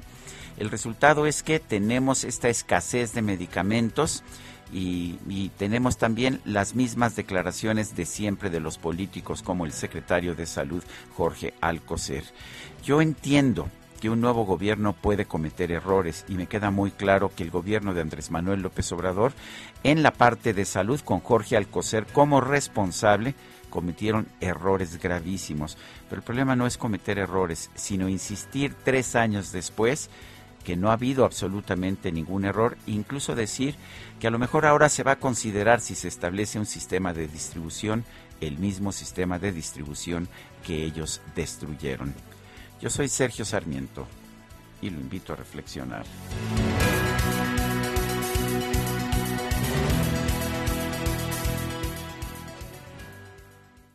La comida chatarra y las bebidas azucaradas no deben volver a las escuelas. Ahí niñas y niños consumían tal exceso de calorías que aumentaba su riesgo de sobrepeso y obesidad. Además, el consumo de estos productos provoca procesos inflamatorios, los cuales debilitan el sistema inmune frente a virus y bacterias. Es urgente que saquen ya la comida chatarra y bebidas azucaradas de las escuelas. Nuestros, niños, son primero. Alianza por la Salud Alimentaria.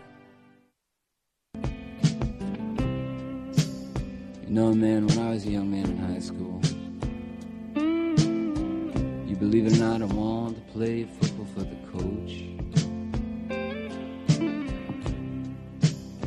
And all those older guys, they said that he was mean and cruel, but you know, I want to play football for the coach. They said I was a little too lightweight to play linebacker, so I'm playing right end. Want to play football for the coach. Un poco poeta, un poco sociólogo, Lou Reed cantaba acerca de lo que veía en su entorno allá en la ciudad de Nueva York. Esto se llama Coney Island Baby. Qué bonito, qué bonito. ¿Te gusta? Sí. Me gusta Lou Reed, es, eh, me parece es eso, es un poeta que también que también cantaba. Tenemos mensajes de nuestro público. Tenemos mensajes, por supuesto, y nos dice M. Araujo, ustedes son mis ídolos de la noticia. Quizá es porque pienso y estoy de acuerdo con su pensamiento. Los felicito por dar opiniones con fundamentos y por ser respetuosos con el público y con sus invitados. Dice que hay otras personas que pues no son así. Bueno, y dice otra persona, podrían felicitarme, hoy es mi cumple, 48 años.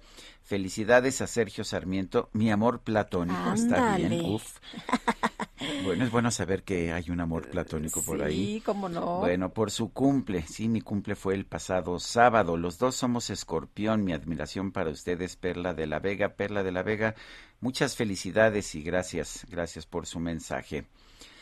Son las uh, 8 de la mañana con 35 minutos. Vamos con información.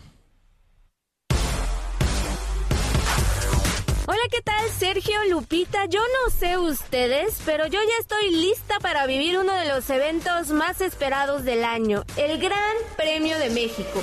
La ciudad está preparada para uno de los fines de semana de mayor adrenalina en el calendario anual, cuando del 5 al 7 de noviembre, el Autódromo Hermanos Rodríguez vuelva a recibir a la Fórmula 1 y a los miles de visitantes que viajarán a la capital para participar en esta fiesta de la velocidad. Y hablando de viajeros, fíjense que a solo un par de kilómetros del autódromo y a menos de 15 minutos desde el aeropuerto, el Hotel Fiesta Americana Viaducto Aeropuerto nos ha dejado impresionados, porque es el refugio ideal para todos aquellos aficionados que busquen la opción de hospedaje más práctica y confortable en las inmediaciones de la carrera. Tiene habitaciones espaciosas divididas en siete categorías y un sistema llamado Enseo que permite controlar las pantallas, las luces y el clima desde el celular. Esto con el fin de no tener contacto con las superficies. Además, el Fiesta Americana Viaducto Aeropuerto ofrece todas las facilidades para pasarla de maravilla. En la primera planta, un coworking con cuatro salas de juntas, pantallas táctiles de 80 pulgadas para permanecer conectados en un ambiente inspirador y diseñado para fomentar la concentración. A un costado de la recepción están los salones, nombrados en honor a algunas de las leyendas más grandes del deporte automotor, como Lauda, Senna y Fittipaldi. ¿Hay algo mejor para entrar en ambiente? Por supuesto, el lobby bar, que es perfecto para seguir de cerca cualquier evento deportivo o calentar los motores antes de salir rumbo al autódromo. Y para terminar el día, la terraza, que al atardecer regala algunas de las mejores vistas del oriente de la ciudad. De verdad tienen que vivirlo. Es el lugar ideal para deleitarse con un cóctel mientras se reviven las emociones del día. Por si fuera poco, el Fiesta Americana Viaducto Aeropuerto está rodeado por algunas de las principales avenidas de la ciudad. Sin duda, la mejor opción de hospedaje que hemos explorado para aprovechar al máximo la Fórmula 1. Vive esta escapada a toda velocidad.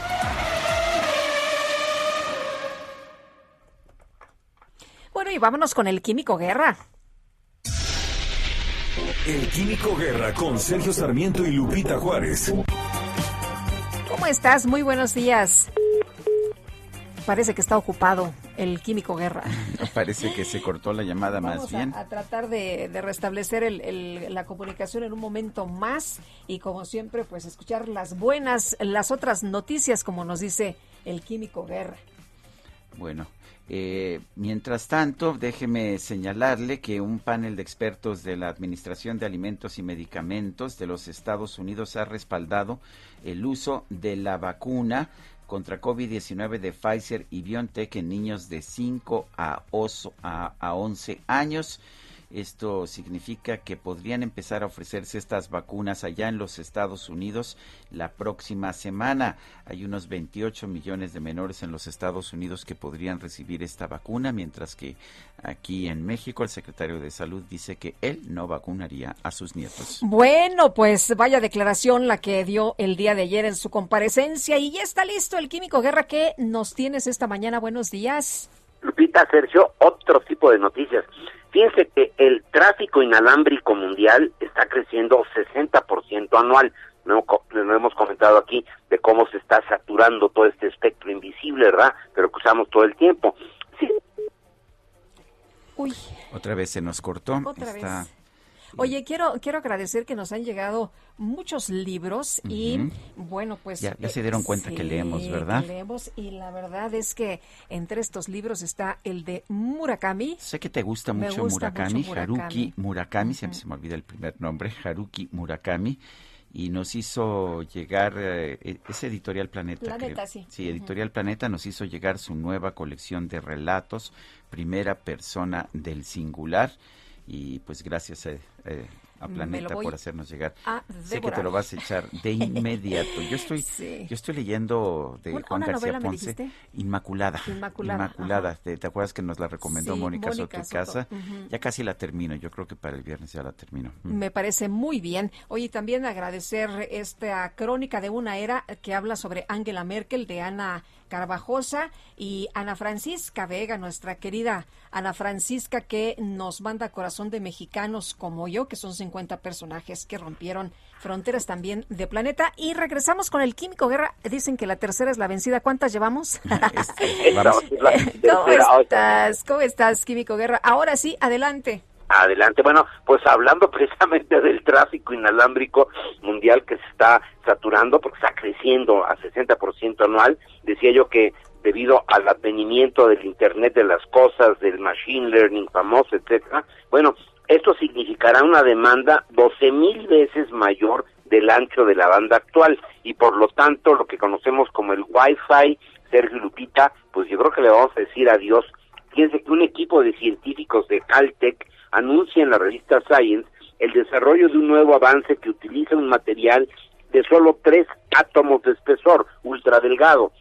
El equipo del doctor Harry Atwater, director del Centro de Física Aplicada y Ciencia de los Materiales ahí en Caltech, utilizó tres capas de átomos de fósforo para crear un material para polarizar la luz que es sintonizable, fíjense, ultra preciso y extremadamente delgado.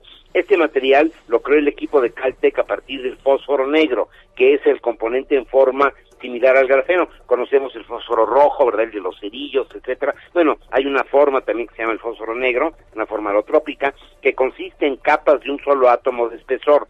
Las capas de grafeno son planas, pero las capas de el eh, fósforo negro tienen nervaduras, digamos, como si fuera una, una tela de pana, ¿no? O, el cartón corrugado, mejor dicho, ¿no? Eh, así está este, esta superficie. El el eh, Li-Fi que va a sustituir al Wi-Fi es 100 veces más rápido que este Wi-Fi y cambiará el paradigma de la tecnología 5G en una forma radical.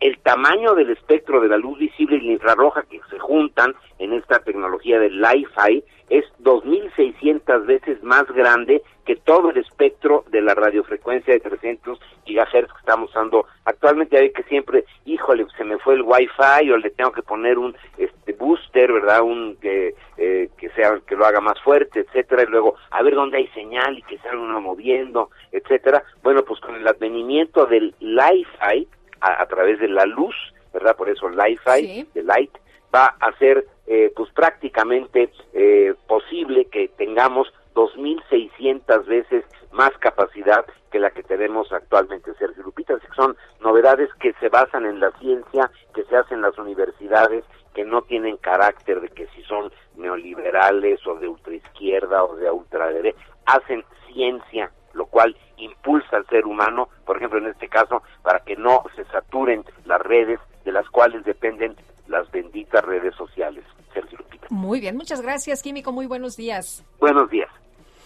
Bueno, son las 8 de la mañana con 43 minutos. Es momento de ir a un resumen de la información más importante. En Soriana, el ahorro es para todos con la oferta de cada día. Hoy miércoles 27, dale lo mejor a tu familia, aprovechando que la carne molida de res especial 80-20 está a 79.90 el kilo, hasta 3 kilos por cliente. Soriana, la de todos los mexicanos. Aplican restricciones, aplica en Hiper y Super. Desde Palacio Nacional, Elizabeth García Vilchis, presentadora de la sección ¿Quién es quién en las mentiras?, aseguró que los medios han difundido información falsa sobre el paquete económico 2022. Existe una campaña en medios y redes en contra del paquete económico para 2022. En casi todos los medios se ha publicado mentiras y distorsiones por medio de voceros del sector privado. Falso que vaya a haber impuestos por depósitos en efectivo. Otra de las mentiras muy difundidas es que con la miscelánea fiscal se limitarán las donaciones a las organizaciones de la sociedad civil que se verán afectadas. Eso es falso. Pero, no es falso, eso sí está en la ley. Se ve que no verificó la ley la presentadora de la sección. Bueno, ya sabemos que ella no verifica los datos, ¿no? Y además, eh, como dijo la otra vez, eh, es cierto, pero se exagera, ¿no? Así es. no, en este caso, por supuesto, tiene que echarle un vistazo a la miscelánea fiscal, cómo se modifica el artículo 151 de la ley del impuesto sobre la renta. Se, le recomiendo verificar la información antes de decir que es falso. Bueno, y el presidente López Obrador criticó a la Universidad de Guadalajara por utilizar recursos públicos para organizar la Feria Internacional del Libro con muchos escritores famosos. Y hablábamos del otro rector, bueno, no rector, pero el que manda en Guadalajara. Padilla. Más de 30 años poniendo, quitando rectores y con una feria de libro muy importante porque sin límite se utilizaba dinero público para atraer a los intelectuales más renombrados del mundo con todos los gastos pagados. Vargas Llosa pues no falta a una feria de libro, pero habría que ver cuánto le pagan Uy, qué peligroso traer y gastar recursos en, en, traer Vargas Llosa viene a la cátedra Mario Vargas Llosa de la Universidad de Guadalajara, de hecho, y viene una vez cada dos años. La Secretaría de la Defensa Nacional informó, también en la Universidad de Princeton ¿eh? tiene una cátedra Vargas Llosa. Este digo, lo digo yo porque pues quizás allá hacen las cosas de forma distinta. La Secretaría de la Defensa Nacional informó que el pasado 20 de octubre distintos mandos de los ejércitos de México y los Estados Unidos llevaron a cabo la Junta de Comandantes Fronterizos 2021 en San Antonio, Texas. El gobierno de Oaxaca y la Embajada de México en la Unión Americana presentaron la iniciativa Mes de Oaxaca en los Estados Unidos con el objetivo de reactivar el turismo en esa entidad.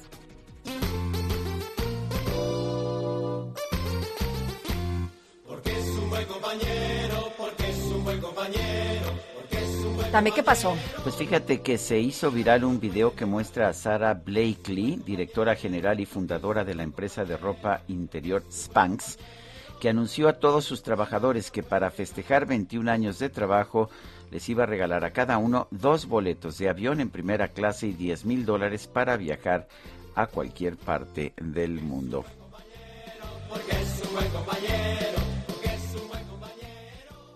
So, with everybody's two first class tickets to anywhere in the world, you are each getting $10,000.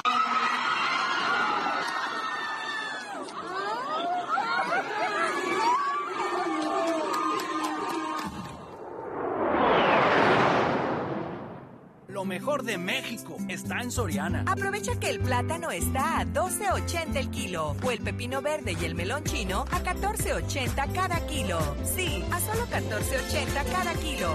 Martes y miércoles del campo de Soriana. Solo 27 de octubre. Aplica restricciones. Aplica en Hiper y Super.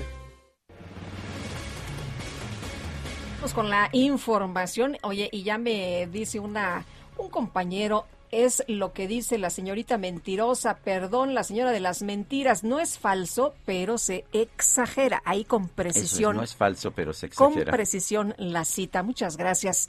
Eh, dice, eh, pues, eh, el, el, tema, Sergio, la Cámara Nacional de Comercio, Servicios y Turismo de la Ciudad de México estima una derrama de cuatro mil millones de pesos por el Día de Muertos. Esto es lo que dice la Cámara Nacional de Comercio y qué bueno que ya estemos hablando pues de una cierta reactivación en eh, materia económica. Y Carlos Navarro, cuéntanos, buenos días.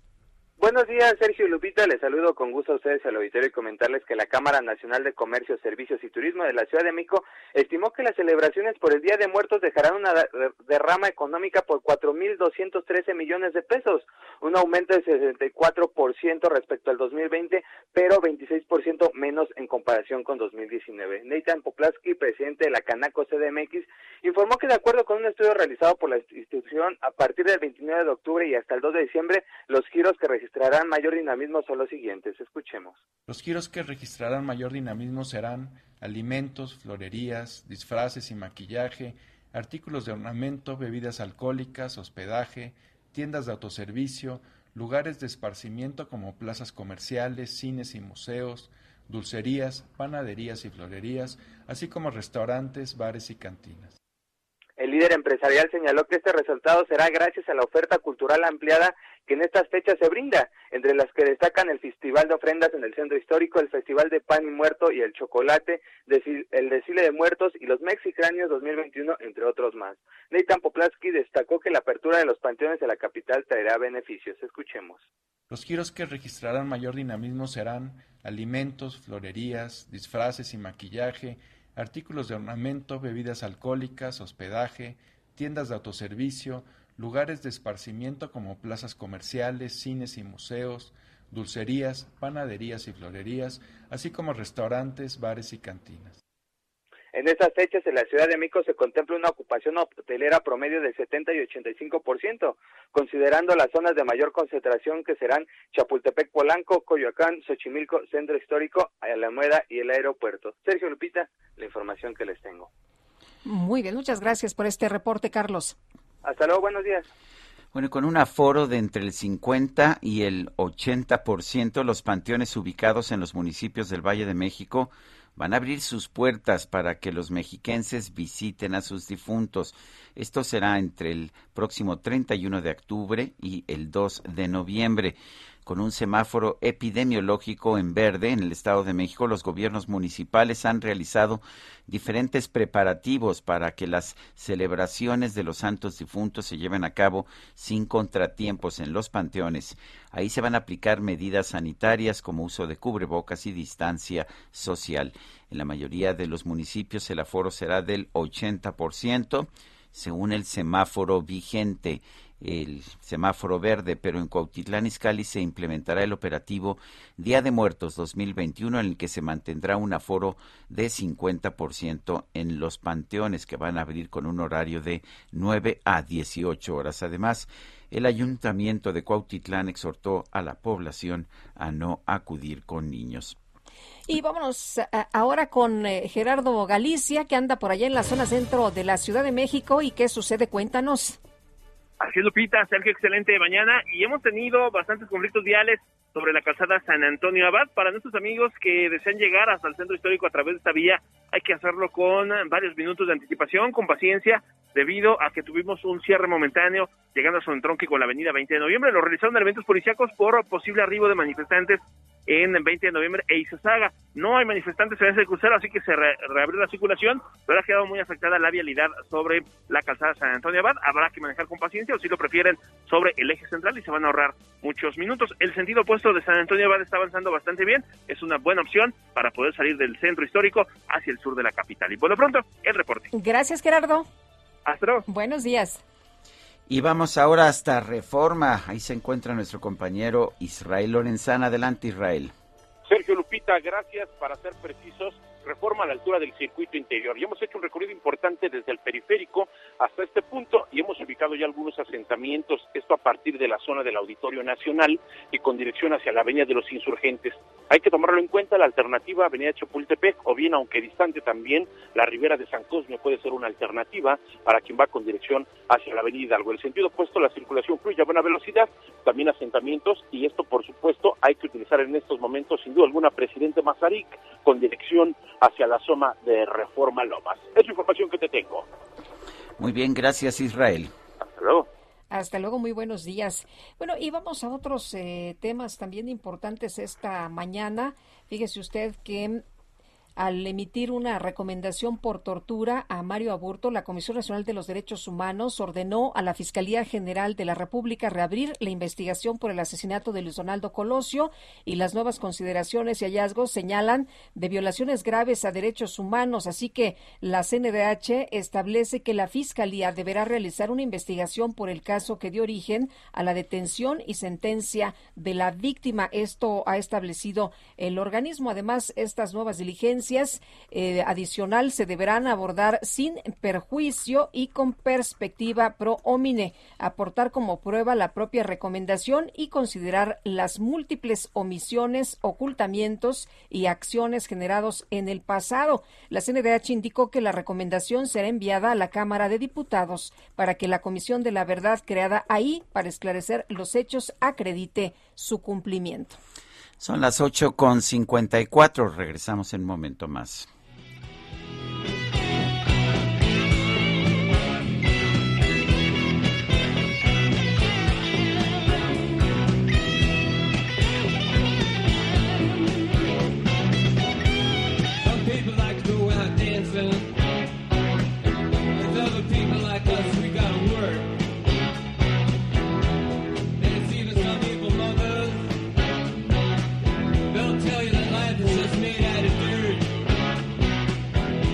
Información de primera.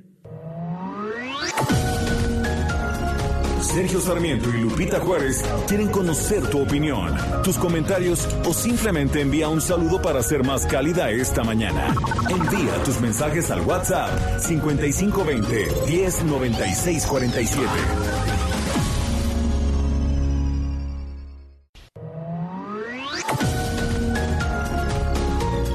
Continuamos con Sergio Sarmiento y Lupita Juárez por El Heraldo Radio. Si no actuamos ya, uno de cada dos niños mexicanos va a desarrollar diabetes a lo largo de su vida. Nuestros niños son de los mayores consumidores de comida chatarra en el mundo y tienen uno de los índices más altos de obesidad. Como mamás y papás es imposible competir con la comida chatarra en las escuelas y con su publicidad multimillonaria. Saquen ya la comida chatarra de las escuelas y prohíban su publicidad a la infancia. Nuestros, niños son primero. Alianza por la Salud Alimentaria. Sergio Lupita, buenos días, Dios les bendiga. Soy Francisco Gordillo desde Tuxtla Gutiérrez, Chiapas. Quiero comentarles a ustedes, el día de ayer fui víctima a uso de autoridad en el tramo de la carretera Revolución Independencia de Chiapas, de, de Villacorso, perdón. Un grupo de pseudo policías ministeriales me desvalijaron la camioneta, me buscaron, me robaron venta del día. No se vale, Lupita y Sergio, que uno ande trabajando honestamente y que las autoridades aquí en el estado de Chiapas actúen de esa manera, denigrando a uno. Me sentí la peor persona el día de ayer, me sentí humillado, Sergio Lupita. Un llamado a, ya bueno, ya ni al gobierno del estado ni al gobierno de la federación porque es la peor administración que hemos tenido. Me gustaría ahondar más en el tema, que ustedes me pudieran apoyar porque quiero hacerlo público. Es, es muy triste y muy difícil que andemos así aquí en, en el estado de Chiapas. No puede ser posible, Sergio Lupita. Se los agradezco mucho. Que tengan buen día, que Dios los bendiga.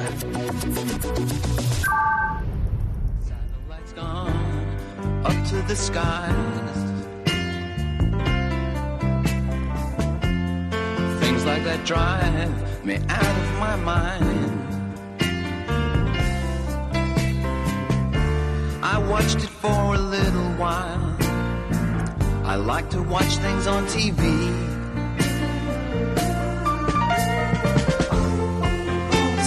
Satellite of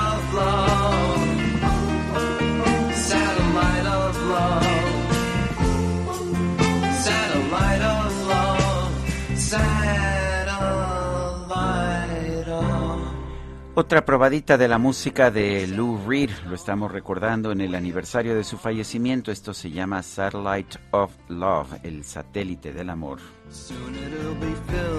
Bueno, y rapidito mensajes, oye, el testimonio este devastador del señor de Chiapas, qué impotencia, qué impotencia. Eh, nos dice Carlos Esparza, buenos días, Sergio Lupita, qué gacho es ser seguidor de Andrés Manuel, haber señalado a Bartlett por el fraude del 88 y ahora defenderlo. Saludos desde Guadalajara. Son las 9 de la mañana con 3 minutos. La micro deportiva. Todos nos movemos al ritmo de...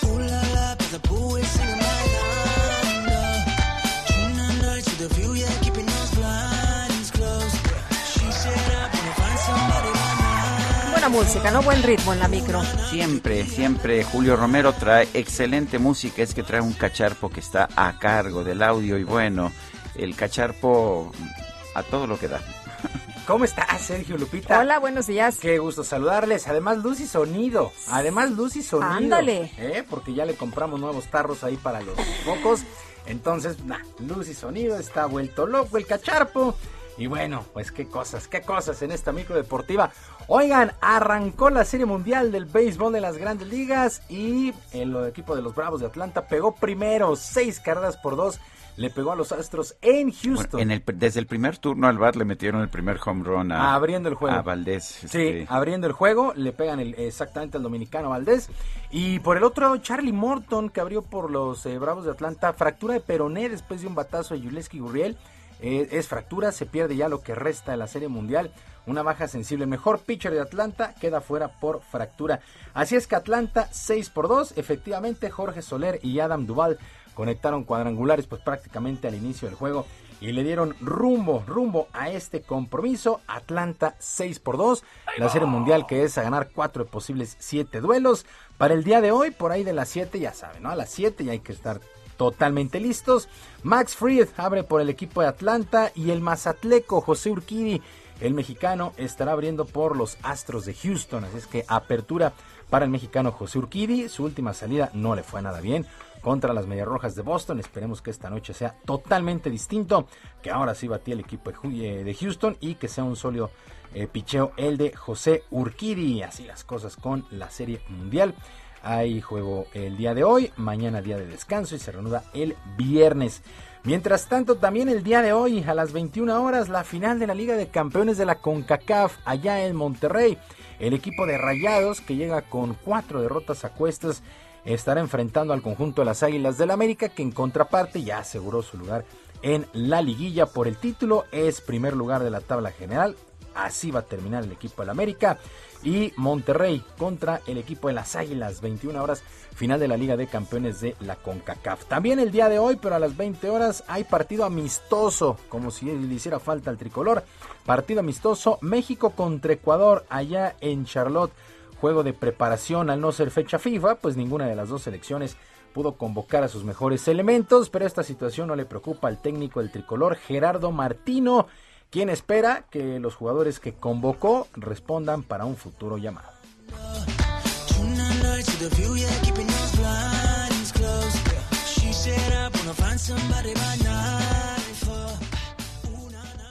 El tema de selección eh, no empieza ni termina en una eliminatoria o en la siguiente eliminatoria o en el siguiente mundial. Este, permanentemente continúa y, y es un- una buena posibilidad para estos chicos de, de empezar a formar parte, de sentirse este, como que están perteneciendo este, al grupo de selección.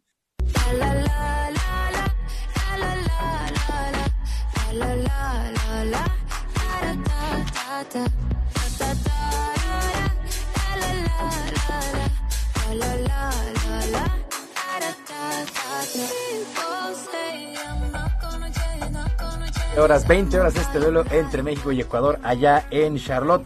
Por cierto, por cierto, uno de los que por lo regular viene con la selección, pero que no estará para este duelo, es Héctor Herrera del Atlético de Madrid, quien fue contundente al pedirle a los dueños del balompié local que no pongan precios tan altos a las jóvenes promesas que son pretendidos allá en Europa.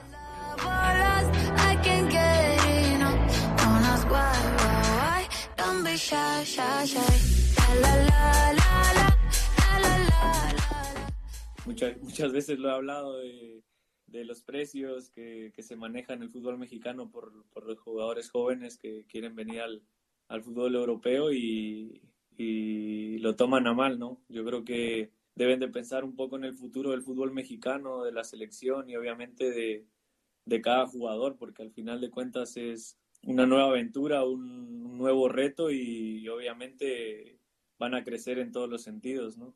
Hoy es sábado. Pues sí, ya se parecen al cacharpo, quieren sacar en una vuelta la cuenta, ¿no? Entonces, este, no, hay que, hay que darle chance a los chavos ahí que se vayan a Europa. Bueno, ya para finalizar, la Asociación de Comités Olímpicos Nacionales, la ACNO, criticó severamente a la FIFA por querer organizar los mundiales de fútbol cada dos años. El organismo, que reúne a 205 comités, aseguró que con esta intención el balompié se dejó ver como un deporte egoísta y poco solidario con otras actividades. Agregó que estas declaraciones las basan en que ningún otro deporte fue consultado para conocer su punto de vista y poder llegar a un posible arreglo con las fechas. El Mundial hay que recordarlo, actualmente es cada cuatro años, lo mismo que los Juegos Olímpicos, con dos de diferencia, pero ya la FIFA al querer organizar un Mundial cada dos años, pues ya parece que es esto, ¿no? Entonces, pues así las cosas, pues ya la Asociación de Comités Olímpicos Nacionales puso el grito en el cielo y saben qué, tienen toda la razón. Sergio Lupita, amigos del auditorio, la información deportiva este miércoles. Les recuerdo nuestras vías de comunicación en Twitter. Estoy en arroba jromerohb, en arroba jromerohb, además de nuestro canal de YouTube, Barrio Deportivo, Barrio Deportivo en YouTube, todos los días a las 7 de la noche. Que tengan un extraordinario miércoles y hay béisbol. Hoy Serie Mundial. Hoy Serie Mundial. Muy bien, Julio. Muy bien, gracias. Buenos días. Buen día para todos. Hasta luego, Julio. Son las 9 con 10 minutos. Y vamos directamente con Herbert Escalante desde Yucatán, un recorrido por el país. Empezamos precisamente aquí en Yucatán. Buenos días Lupita y Sergio. Después de ser encontrados penalmente responsables del delito de homicidio calificado, tres policías municipales de Tecó, Yucatán, fueron sentenciados a 30 años de prisión, pues se demostró en el juicio oral que en diciembre pasado asesinaron al poblador José Luis Cawish Yerbes. El Tribunal Segundo de Juiciamiento también condenó a los agentes a cumplir con el pago de la reparación del daño por más de 1.700.000 pesos, así como a solventar los gastos funerarios de la víctima. Cabe mencionar que durante las investigaciones por este homicidio, los especialistas de la Fiscalía de Yucatán acreditaron que los tres policías provocaron la muerte de José Luis Cawish cuando lo arrestaron. Los hechos ocurrieron el 24 de diciembre del 2020, cuando dichos elementos policíacos acudieron a la comisaría de Iscanchancán para auxiliar en un conflicto. Ahí detuvieron a dicha persona y en el trayecto hacia la comandancia le propinaron múltiples golpes que a la postre le causaron la muerte. Tras darse a conocer la condena a los policías, la familia Cawish Yerbes manifestó que en realidad no se hizo justicia, ya que otras dos personas que supuestamente estuvieron involucradas involucrados en el crimen están en libertad. También dijeron que no se sienten tranquilos, pues durante el, todo el tiempo que tardó el juicio oral, recibieron amenazas por parte de los testigos de los acusados. Hasta aquí mi reporte. Muy buenos días, Sergio Lupita, para informarles que en Nuevo León al menos el 52% de las escuelas de educación básica ya reactivaron sus clases presenciales de la modalidad totalmente presencial o híbrida. Esto al corte de ayer martes, según las cifras del gobierno del estado, lo que representa un avance importante en las pasadas semanas. Fue la secretaria de Salud del estado, Alma Rosa Marroquín, quien informó que ya se ha superado la mitad de las escuelas que están recibiendo niños en sus salones de una manera u otra. Esto pues significa un crecimiento del 12% en comparación con el último reporte presentado por la Secretaría, cuando el total de planteles que ya había abierto sus puertas ascendía al 40% del total de educación básica. La funcionaria informó también que no se han presentado brotes de COVID-19 en las escuelas hasta este momento, aunque sí se han registrado un par de casos. Por otro lado, en materia de vacunación y el alcance que se registra actualmente entre la población del Estado, Marroquín explicó que se han aplicado 5.776.118 dosis de vacunas en la entidad, lo que representa un 60% de la población vacunada con su esquema completo.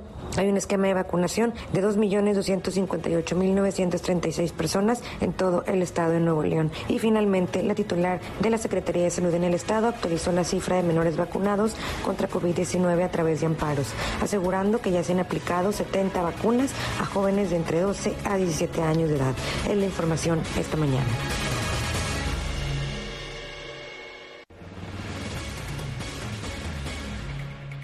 Son las nueve de la mañana con 13 minutos. Es curioso, es curioso este mundo en el que vivimos.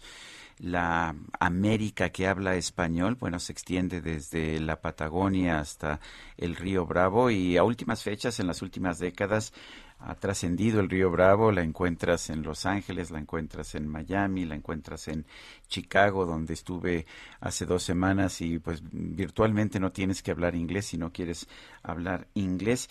Hay una América de habla española que que curiosamente fue parte de una misma entidad política hasta antes de la independencia. La independencia resquebrajó esta unidad política y sin embargo ahí está esta América que habla español. Tenemos aquí un libro, un libro de reflexiones, de reportajes, de, eh, de pensamientos, eh, un libro de meditación que se llama Ni América está América que, que utiliza la ñ y para nosotros es un gusto tener con nosotros a, Martín Caparrós.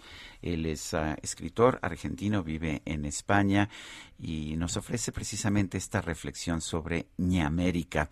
Cuéntanos, en primer lugar, ¿de dónde surge, de dónde surgió el término Ñamérica, esta América con ñ?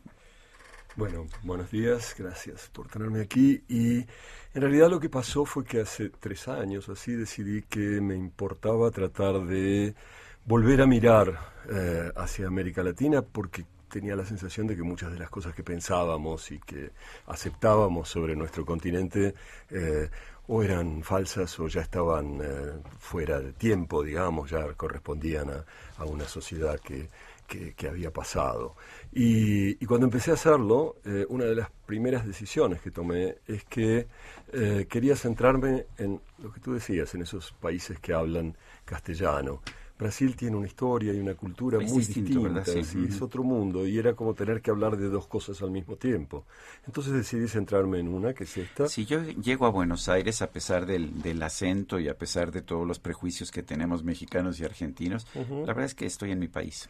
Te entiendes sí. y hay muchas cosas en común, ¿sabes? Es que ese, ese fenómeno de que seamos 20 países que hablamos un solo idioma no existe en el mundo. Quiero decir, hay, lo que existe en general es todo lo contrario. La India es un solo país que hablan 20 idiomas. Este, en Europa hay 40, 50 idiomas en una eh, superficie probablemente más reducida que esta. En fin, que decidí que quería eh, centrarme en los países que hablan castellano. Y ahí tuve un problema, ¿cómo los llamo? ¿Cómo se llaman? Este, no, no Hispanoamérica. ¿Tú alguna vez te has despertado y has dicho, qué hispanoamericana me siento esta mañana? no, y bueno, más complicado ahora, ¿no? Aquí en México con este tema además, de, de España, eh, además. Además, pero es un nombre que no usábamos, es un nombre que nadie dice gratis. Yo se, creo que solo se, lo dicen los locutores en los actos, ¿no? Se ha usado América Latina, aunque es un término que tengo entendido viene de, de, de Francia, ¿no? Viene de Napoleón III. Efectivamente, cuando los franceses decidieron que querían poner una pata acá y les mandaron a ustedes a Maximiliano. Ahí inventaron lo de América Latina para, de alguna manera, legitimar su presencia aquí, como no era, ya no era hispano, sino latino. Pero América Latina incluye a Brasil, entonces no podía usar esa, Es ese nombre. Y entonces, bueno, pensé, estuve dándole vueltas un rato largo y en algún momento llegué a la conclusión de que si lo que nos une es el castellano y si de alguna manera el estandarte del castellano es la ñ, ¿por qué no jugar con esa palabra, con la América y con ñ? Y ahí quedó Y- ña y América. nació América. Oye, hablando de, de esto que, que haces énfasis, de esta eh, América, América Unida, ¿estamos unidos realmente los americanos, a pesar de que nos une todo esto que decías al, al primer, eh, al, al principio, ¿no? Este, lo del idioma que nos hermana, eh, muchos conflictos o problemas, pero también algunas otras cosas como la cultura, en fin. Sí. Eh, ¿Qué pasa con América? ¿Estamos desunidos? Estamos, por supuesto, desunidos. En los últimos 200 años, las élites de nuestros países se han dedicado con mucho esfuerzo y con mucha voluntad a desunirnos, digamos, a crear países que son unidades que eh, desarman la unidad general. En general porque les conviene que haya países, porque un país significa que eh, el grupo de poder de una ciudad consigue legitimar, digamos, su dominio sobre todo un territorio. Digo, si Quito, si los, eh, la, la- la- la- la clase alta de Quito inventa Ecuador en un momento dado, se separa de Colombia o de Perú, entonces define que todo ese territorio le responde, ¿sabes? Los países sirven para eso, entre tantas otras cosas. Y, y los últimos 200 años lo que hemos hecho es eso, exacerbar las diferencias, convencernos de que el que está del otro lado de la frontera es tan distinto, aunque vive a 20 kilómetros y dice y habla lo mismo y come lo mismo y todo eso. Entonces sí, estamos, por supuesto, desunidos, eh, pero nos reúnen eh, todos esos rasgos comunes que fueron los que yo intenté discutir eh, en este libro.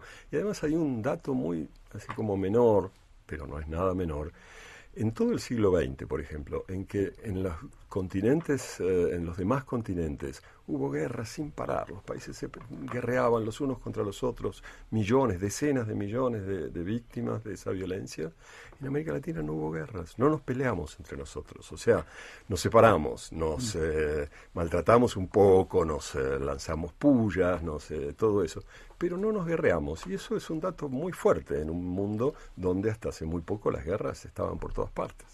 ¿Qué tanto ha recorrido esta América de la que escribes? Bueno, he visto en lo que he podido ver, recibimos el libro apenas ayer, lo que he podido ver, este, empiezas en Guatemala, este, tienes reflexiones sobre distintos puntos. ¿Qué tanto has recorrido? Además, sé que, que esa es un, un poco tu ilusión, hacer esta especie de recorrido cultural de toda, de toda América. Mira, lo- cuando empecé a trabajar eh, me encontré con algo que me parece muy decisivo y de lo cual no siempre tenemos conciencia, que es que aunque muchas veces seguimos imaginándonos como un continente muy rural, con mucha mm, naturaleza y población campesina y todo eso, esto era cierto hace 50 años, pero ahora somos el continente con mayor proporción de población urbana del mundo, somos el continente que más vive en ciudades. Y esto ha pasado en esos 30 o 40 Eso- años. Eso no lo sabía yo, eso es muy Es, interesante. es muy- es un cambio muy grande del cual no somos muy conscientes. Hace 50 años, eh, más del 50% de la población eh, latinoamericana era rural. Ahora menos del 20% es rural. O sea, un tercio de los ñamericanos, uno de cada tres ñamericanos se ha desplazado desde el campo a las ciudades en los últimos 30 años. Es un movimiento enorme y no somos tan conscientes de eso. Y entonces, cuando me encontré con ese dato, lo que decidí fue empezar a trabajar en este libro recorriendo las grandes ciudades y contando las grandes ciudades de, de- de América Latina. Eso fue primero una serie que, que empecé haciendo en el diario El País de España, eh, y de hecho la primera gran ciudad que aparece en América es México. México. Ajá, sí, sí, sí, empiezas, por, empiezas por México. So- somos la mayor ciudad de hispanohablante del mundo, ¿no? Y del hemisferio también, o sea, es una, es una ciudad, es muy impresionante. Oye, pero los mitos, los indígenas, todo esto lo utilizan los gobernantes eh, eh, ahora eh, para, ya sabes, para eh, fundar y, y para prevalecer y para esos sus discursos. Sí, a mí me sorprende cómo últimamente ha vuelto ese tema ¿no? al, al debate público. No digo que no tenga que estar, pero no tiene, tiene, me parece, está tomando un espacio un poco desproporcionado el tema de esto de que los españoles deberían disculparse y todo eso. Yo creo que es el clásico sistema nacionalista en el cual hay que encontrar que los malos son los de afuera para decir que nosotros los de adentro somos muy somos buenísimos, ¿no? Porque realmente este, pretender que eh, el responsable o el culpable o los culpables de lo que pasa en una sociedad como la mexicana eh, eh, son los españoles que invadieron hace 500 años, cuando hace 200 años que esto es un Estado independiente, que ya es responsable de todo lo que aquí sucede, quiero decir, es, es, es falaz buscar responsabilidades Sí. afuera, y más creando esta especie de paraíso precolombino, ¿no? En el que todo era espléndido, todo era armonioso y maravilloso, cuando, bueno, lamentablemente sabemos que no era en absoluto así. Muy bien, pues Martín, gracias por invitarnos a leer. América. Gracias. Al contrario. Hasta luego. Las 9 con 21, vamos con Agustín Basabe, está ya en la línea telefónica. Agustín, ¿qué nos tienes esta mañana? Adelante. Sergio, Lupita, buen día. Eh, pues eh, eh, hay, creo que eh, hay que reflexionar sobre el tema de la corrupción, eh, porque el presidente López Obrador siempre se refiere a un tipo de corrupción, que es la corrupción que está en la cúpula, en eh, los altos eh, y medios y mandos medios del gobierno, altos y, y medios mandos, eh, que es en donde se hacen ciertamente negocios eh, al amparo del poder, tráfico de influencias, desvío de recursos, enriquecimiento ilícito, eh, y el presidente dice que esa ya no existe. Yo tengo serias dudas sobre eh, la presunta no existencia de este tipo de corrupción, pero de lo que no tengo ninguna duda es que la otra corrupción, la que está abajo, eh, en la burocracia, la que se da en la- cualquier ventanilla pública para hacer algún trámite, la, de la famosa mordida, esa sigue exactamente igual que antes del inicio de este gobierno. Esa corrupción sistémica, cotidiana, eh, sigue eh, igual porque no hay una sola política pública de este gobierno para contrarrestarla. No, no existe para el presidente. El presidente cree que si él es honesto y ciertamente él es una persona, yo creo, honesta, que no tiene ningún interés en enriquecerse, que entonces los demás lo van a hacer también, como si la salud se contagiara y lo que se contagia es la enfermedad, no la salud.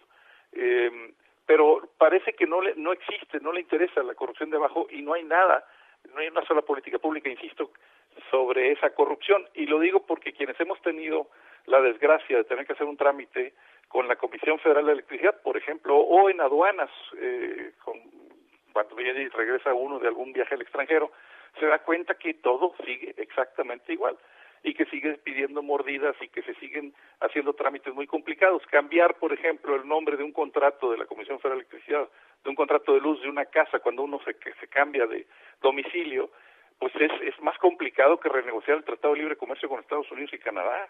Eh, es terriblemente complicado y lo hacen así de complicado precisamente para que entre la necesidad del usuario de decir, bueno, voy a contratar a un gestor, entre comillas, es un coyote que está mafiado con los propios empleados de la dependencia y que le agilice el trámite y se lo hace muy rápidamente a cambio de una de una mordida, ¿no?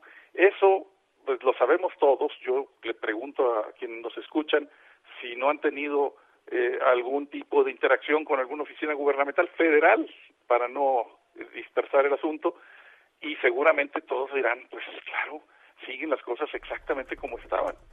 No hay ningún eh, eh, interés porque no existe, no ven esa corrupción en el actual gobierno y es eh, una corrupción tan dañina como la otra. Muy bien, Agustín Basabe, gracias. Un fuerte abrazo. Abrazo, Sergio Lupita, saludos a la auditoría. Buenos días. Y nosotros vamos a una pausa y regresamos.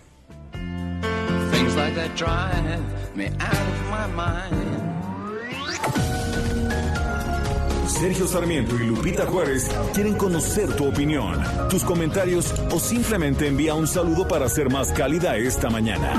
Envía tus mensajes al WhatsApp 5520 109647. Heraldo Radio, la HCL se comparte, se ve y ahora también se escucha. Continuamos con Sergio Sarmiento y Lupita Juárez por El Heraldo Radio.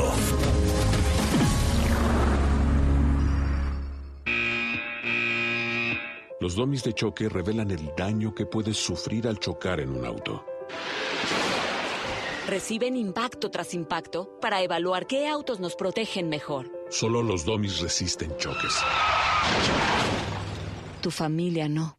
¿Sabías que en México se vendieron más de un millón y medio de autos de baja seguridad entre 2015 y 2020? Con autos más seguros y mejor información para los consumidores, se evitarían más de 5.000 muertes cada año. Exijamos autos más seguros para México. Infórmate en www.quetanseguroestuauto.org.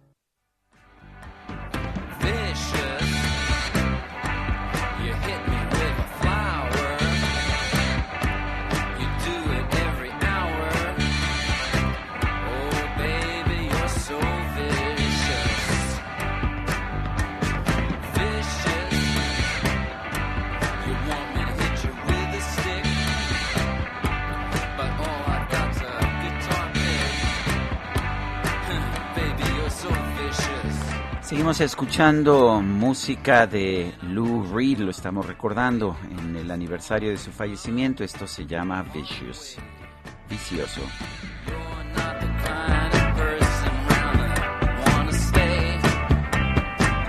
Los mensajes de nuestro público. Y muchas gracias a ustedes que se comunican con nosotros y nos comparten sus opiniones, puntos de vista y también inquietudes. Resulta que eh, dice una persona, tengo 62 años, soy José Luis, saludos, excelente día. En septiembre me puse en esa la primera dosis de AstraZeneca. ¿Cómo y cuándo me puedo poner la segunda dosis? Pues vamos a preguntar, pero Sí, ya, supuestamente ya, Ya esta se semana terminó, termina ¿verdad? todo. Yo diría que de una vez, yo diría que Ah, de una hay, hay algunos módulos en donde están vacunando a los rezagados. Sí, así es. Usted vaya Es y que no y- sé y si él pregunte. se ha rezagado, si se haya puesto la primera dosis cuando correspondía. AstraZeneca tiene el mayor periodo de la primera aplicación a, la, a la segunda aplicación, pero, Pero no preguntamos, investigamos, don Sí. José Luis, mejor, porque la verdad no sabemos muy bien. Y bueno, pues dicen que ya, eh, eh, eh, que en unos días, ¿no? Se llega a la meta que tenía el gobierno para vacunar a las personas mayores de 18 años. El vicecoordinador de los senadores del PRI, Manuel Añorbe, propuso una iniciativa para que la federación garantice que los usos y costumbres de las comunidades indígenas, eh, así como los de toda la sociedad, no socaven, limiten o violenten los derechos humanos de las mujeres. Manuel Añorbe está en la línea telefónica. Manuel, ¿cómo estás? Buenos días. Gracias por tomar nuestra llamada. Eh, la pregunta es, ¿no, no, ¿no garantiza ya nuestra Constitución que no se pueden violar los derechos de las mujeres utilizando los usos y costumbres como pretexto? Por supuesto, eh, Sergio, eso es como la, garantía constitucional y restrictamente de garantizar el respeto a los derechos humanos de las mujeres. Pero hay puertas abiertas y necesitamos cerrarlas. Fíjate que con en el siglo XXI eh, eh, estamos todavía buscando la excusa de los usos y costumbres en las zonas indígenas para que se siga realizando desgraciadamente eh, matrimonios infantiles forzados, la venta de las niñas. Esta iniciativa va contra este tema. Y déjame comentarte que modificar la Ley General de Acceso a las Mujeres a una vida libre de, de violencia, y obviamente, como tú lo dijiste muy bien, como una obligación del gobierno federal para garantizar los derechos humanos de los niños y de, las y de las niñas, es poder amarrar lo que ya legislamos en el 2019. En el 2019 ya está legislado, constitucionalmente también plasmado, eh, que no se pueden contraer matrimonios los, los niños y las niñas menores de 18 años. Inclusive hay una sanción de 4 a 10 años. Y en este sentido, lo que yo te quiero dar como estadística, porque tú sabes, Sergio, somos amigos desde hace muchos años, soy guerrerense, solamente déjame comentarte que en Guerrero, de acuerdo al INEGI, hay más de 300 mil matrimonios infantiles, más los que se acumulen en el año. Y otro dato del INEGI, estamos hablando del 68% de mujeres indígenas se casan entre los 19, entre los 9 y los 19 años. Obviamente, también atrás de todo esto se puede configurar el delito de trata de personas, porque hay mucha gente que va con esa intención, compra a las niñas y después las llevan a este segundo segunda fuente de ingresos de la delincuencia organizada después de la venta de de, drogas, el tema de la trata de personas. Tenemos que cerrar la puerta, pero además no se trata solamente de legislar. Yo en el Senado he, he- he hecho uso de la tribuna y he coordinado, ya estoy tocando las puertas necesarias, para que el gobierno federal, Sergio Lupita, hagan una campaña de difusión agresiva, muy fuerte, sobre todo con las nuevas técnicas de marketing, pues fo- focalizarlos en los estados como Guerrero, Oaxaca, Chiapas, Michoacán. O- oye, Manuel, pero ¿no te sorprende que la campaña que, que hay es en contra de los medios? Eh, lo que dice el presidente López Obrador, ¿no? Que los medios están en contra de los pueblos por sus usos y costumbres en temas como la venta de niñas. A ver, yo no puedo coincidir con el presidente en ese sentido.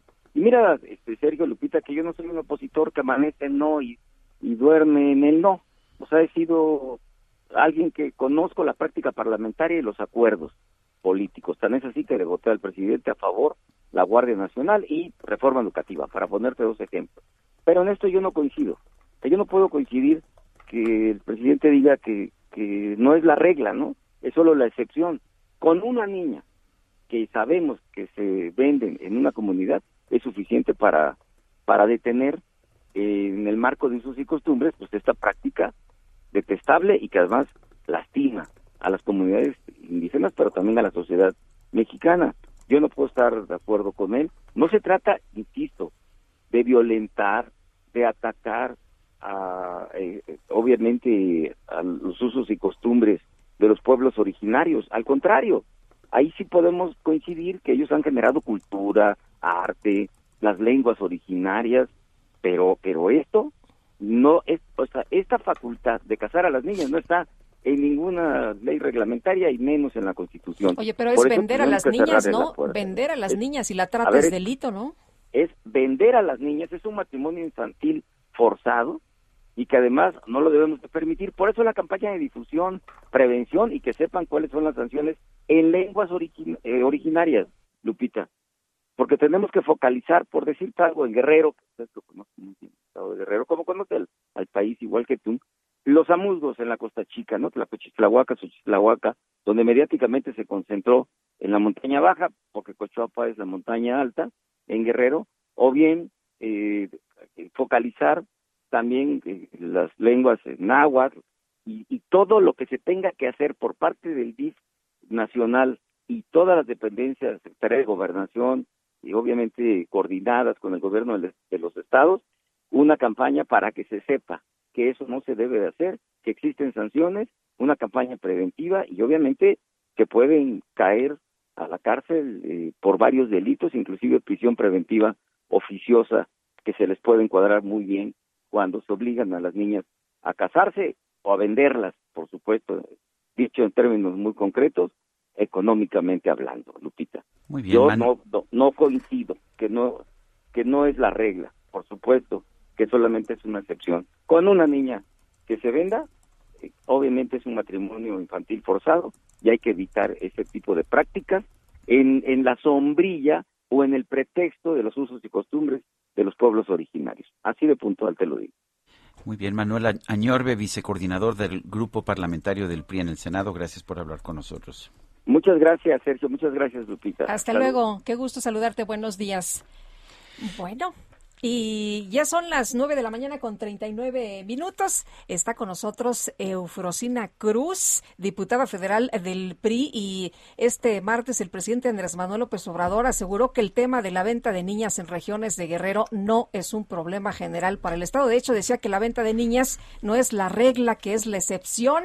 Eufrosina, qué gusto tenerte aquí Así es, hace en mucho esta que ya cabina. no platicamos en, en vivo. Gracias por estar con nosotros, Eufrosina. Eufrosina, a usted le tocó, de hecho, modificar la constitución de Oaxaca. Usted impulsó una modificación de la constitución también de, federal precisamente para que los abusos y costumbres, perdón, los usos y costumbres no violaran los derechos de las niñas indígenas, de las mujeres indígenas. ¿No fue suficiente? Primero que nada, pues ya más de 13 años y seguir hablando de esto, pues sigue doliendo, como si fuese este pues la misma historia, ¿no? Y que digan que son casos excepcionales, aislados. A ver, la vida de las niñas no, No son es la regla, es la excepción. O sea, la vida de una niña, así fuera una, pues la vida de una niña que se tiene que cambiar, ¿no? Entonces creo que falta romper muchos esquemas y muchos paradigmas y entender que el uso y costumbre se termina cuando hay violación a los derechos humanos. El uso y costumbre se convierte en abuso y costumbre, y lo he dicho, cuando una niña se tiene que ser entregada a los 12 años. Y ahí se tiene que aplicar la ley, los, los códigos civiles de los estados. En Oaxaca ya logramos que, los que el Código Civil prohíbe los matrimonios infantiles, o sea, que tiene que tener una sanción. ¿Cuál es el castigo? Pues el que el, lo- el ¿Se va- se van a la se- cárcel? se, se Ujú. tiene que eh, también eh, este de compaginar con el código penal. ¿Por qué? Porque se llama trata de personas Sí. también, o sea, eh, nada más que se disfraza en el uso y costumbre. Entonces, por eso también lo que yo he dicho es que no hay que tener miedo también visibilizar eso, hay- no hay que tener miedo de denunciar eso. Y ahí en donde ahí es donde debe de entrar el sistema de justicia, aplicar la ley. O sea, la costumbre se termina cuando hay eh, abuso y costumbre, o sea, la- el, el uso y costumbre se termina cuando hay violencia a los derechos humanos y se tiene que terminar. Eh, En el caso de esta de esta niña, este de la que hemos estado Angélica, de 15 años. Eh, el- lo que decía el suegro es que él había pagado por ella, que tenía derecho pues a hacer lo que quisiera con, con ella o que le tenían que devolver la inversión que había hecho. Además creo que exigía un cobro de de, De intereses. de intereses, eh, muy importante que ningún banco cobraría, pero eh, claramente no es una excepción. Yo, yo, yo he visto que esto sigue ocurriendo en muchísimas comunidades indígenas de nuestro país, en distintos estados. Así pasó, usted sabe que así pasó con mi hermana, que mi sé. papá la casó a los 12 años. Me lo platicó Si yo no sí. hubiera yo salido y roto ese paradigma, ahorita yo tuviera 10 hijos. Y de eso se trata, romper paradigmas, ¿no? Pero que la ley se aplique. Y ahí es en donde creo que la deuda está en el sistema de justicia de este país. En el sistema de justicia que el Ministerio Público haga su trabajo. Y si no, pues que renuncie. Entonces va más allá de partidos políticos, va más allá de izquierda, de derecha. Es la vida de las niñas y nadie tiene derecho y nadie tiene por qué ostentar en la normalidad y en la cotidianidad de estas comunidades, decir, es que así ha sido, es que así es, pues así ya no debe de ser. Sí. Han pasado 13 años, nos decía Seufrosina, y seguimos hablando de lo mismo. ¿Qué tiene que cambiar para que en otros años no sigamos hablando de lo mismo? Con educación. O sea, vuelvo a decir, a más de 13 años, si ustedes recordarán, don Sarmiento y Lupita, y yo he dicho que la herramienta más poderosa en este país tiene y debe ser la educación, porque cuando empoderas una niña, empoderas su capacidad, empoderas a que tiene otras posibilidades más allá de su montaña, pero también le dices a mamá y a papá, a ver papá, yo no quiero casarme, yo quiero ser la doctora, quiero ser la maestra, pero mientras que estas acciones gubernamentales también no van acompañado con Usted se fue de- corresponsabilidad. usted se fue de casa si A no los recuerdo, 12 años. A, a Salina Cruz, estoy A- a Salina Cruz, y ahí se puso a trabajar. Recuerdo que vendía tamales, pero después se fue pagando su educación, ¿verdad? O se- o se- Exactamente, pero hoy con los programas sociales, y lo he dicho, yo no creo en los subsidios, creo en las corresponsabilidades. Entonces, el- los programas de gobierno también tienen que ir acompañado con una corresponsabilidad. A ver, papá, si no mandas a tus hijos, no te lo voy a dar. Si no mandas a tu hija a la escuela, no hay este programa. Pero si no hay ninguna corresponsabilidad, pues entonces, pues total, me lo van a dar de a gratis, No Y lo digo con mucho respeto a los que siempre me han cuestionado, que dicen que yo quiero acabar con la costumbre de, de mis comunidades, que yo quiero, eh, so- que ya soy indígena lay, porque he cuestionado esta, estas prácticas que de repente se vuelven normales y que no se dan cuenta que va implícita la violencia ahí, que va implícita el abuso de las niñas. Una niña que es entregada a los 12 años la violentan porque ni siquiera ha, ha iniciado su vida de mujer, porque la obligan a ser mujer a los 12 años. Eufrosina, en, de- dices, la educación es muy importante para, para las niñas. Te quisiera preguntar también de otro tema, el que has defendido muchísimo y que es de, de los niños y las niñas, los chavos en este, en este caso. Defendiste a los jóvenes para que no tuvieran que entrar al registro federal de contribuyentes. También cuéntanos de esto. Porque no puedes criminalizar a los chavos, este es un padrón electoral, yo he dicho, o sea, eh, no han iniciado su vida laboral menos su vida económica. ¿Cómo yo, chingado, los voy a registrar en un padrón si ya tienen una credencial de elector, elector que los acredita como ciudadanos? El RFS pide cuando inicias una actividad laboral, cuando inicias una actividad económica o cuando haces una organización, pero no nada más porque a mí se me antoje, ¿no? Entonces, por eso yo estoy diciendo que no puedes obligar a los chavos y si no lo hacen, pues tendrán que contratar a un profesional de la materia y los mil o dos mil pesos que mandó papá para la renta, yo me pongo de los chavos de la montaña, que con un chingo de esfuerzo bajan y rentan el cuartito y mamá con mucho esfuerzo va a la cajita que está más cercano y les deposita mil, dos mil, pues ahora los chavos tienen que ir a explicar al SAT de dónde vino esos dos mil, tres mil pesos, aunque ahora dicen que ya, van, ya no va a tener sanción, pero ya les estás obligando a ir a aclarar de dónde provino ese recurso. Y eso es hostigamiento y eso es persecución para mí. Y eso es casi casi terrorismo fiscal, como lo he dicho, aunque digan todo lo contrario. Entonces, estas acciones que por eso yo lo argumenté, por eso voté la reforma fiscal en contra también, ¿no?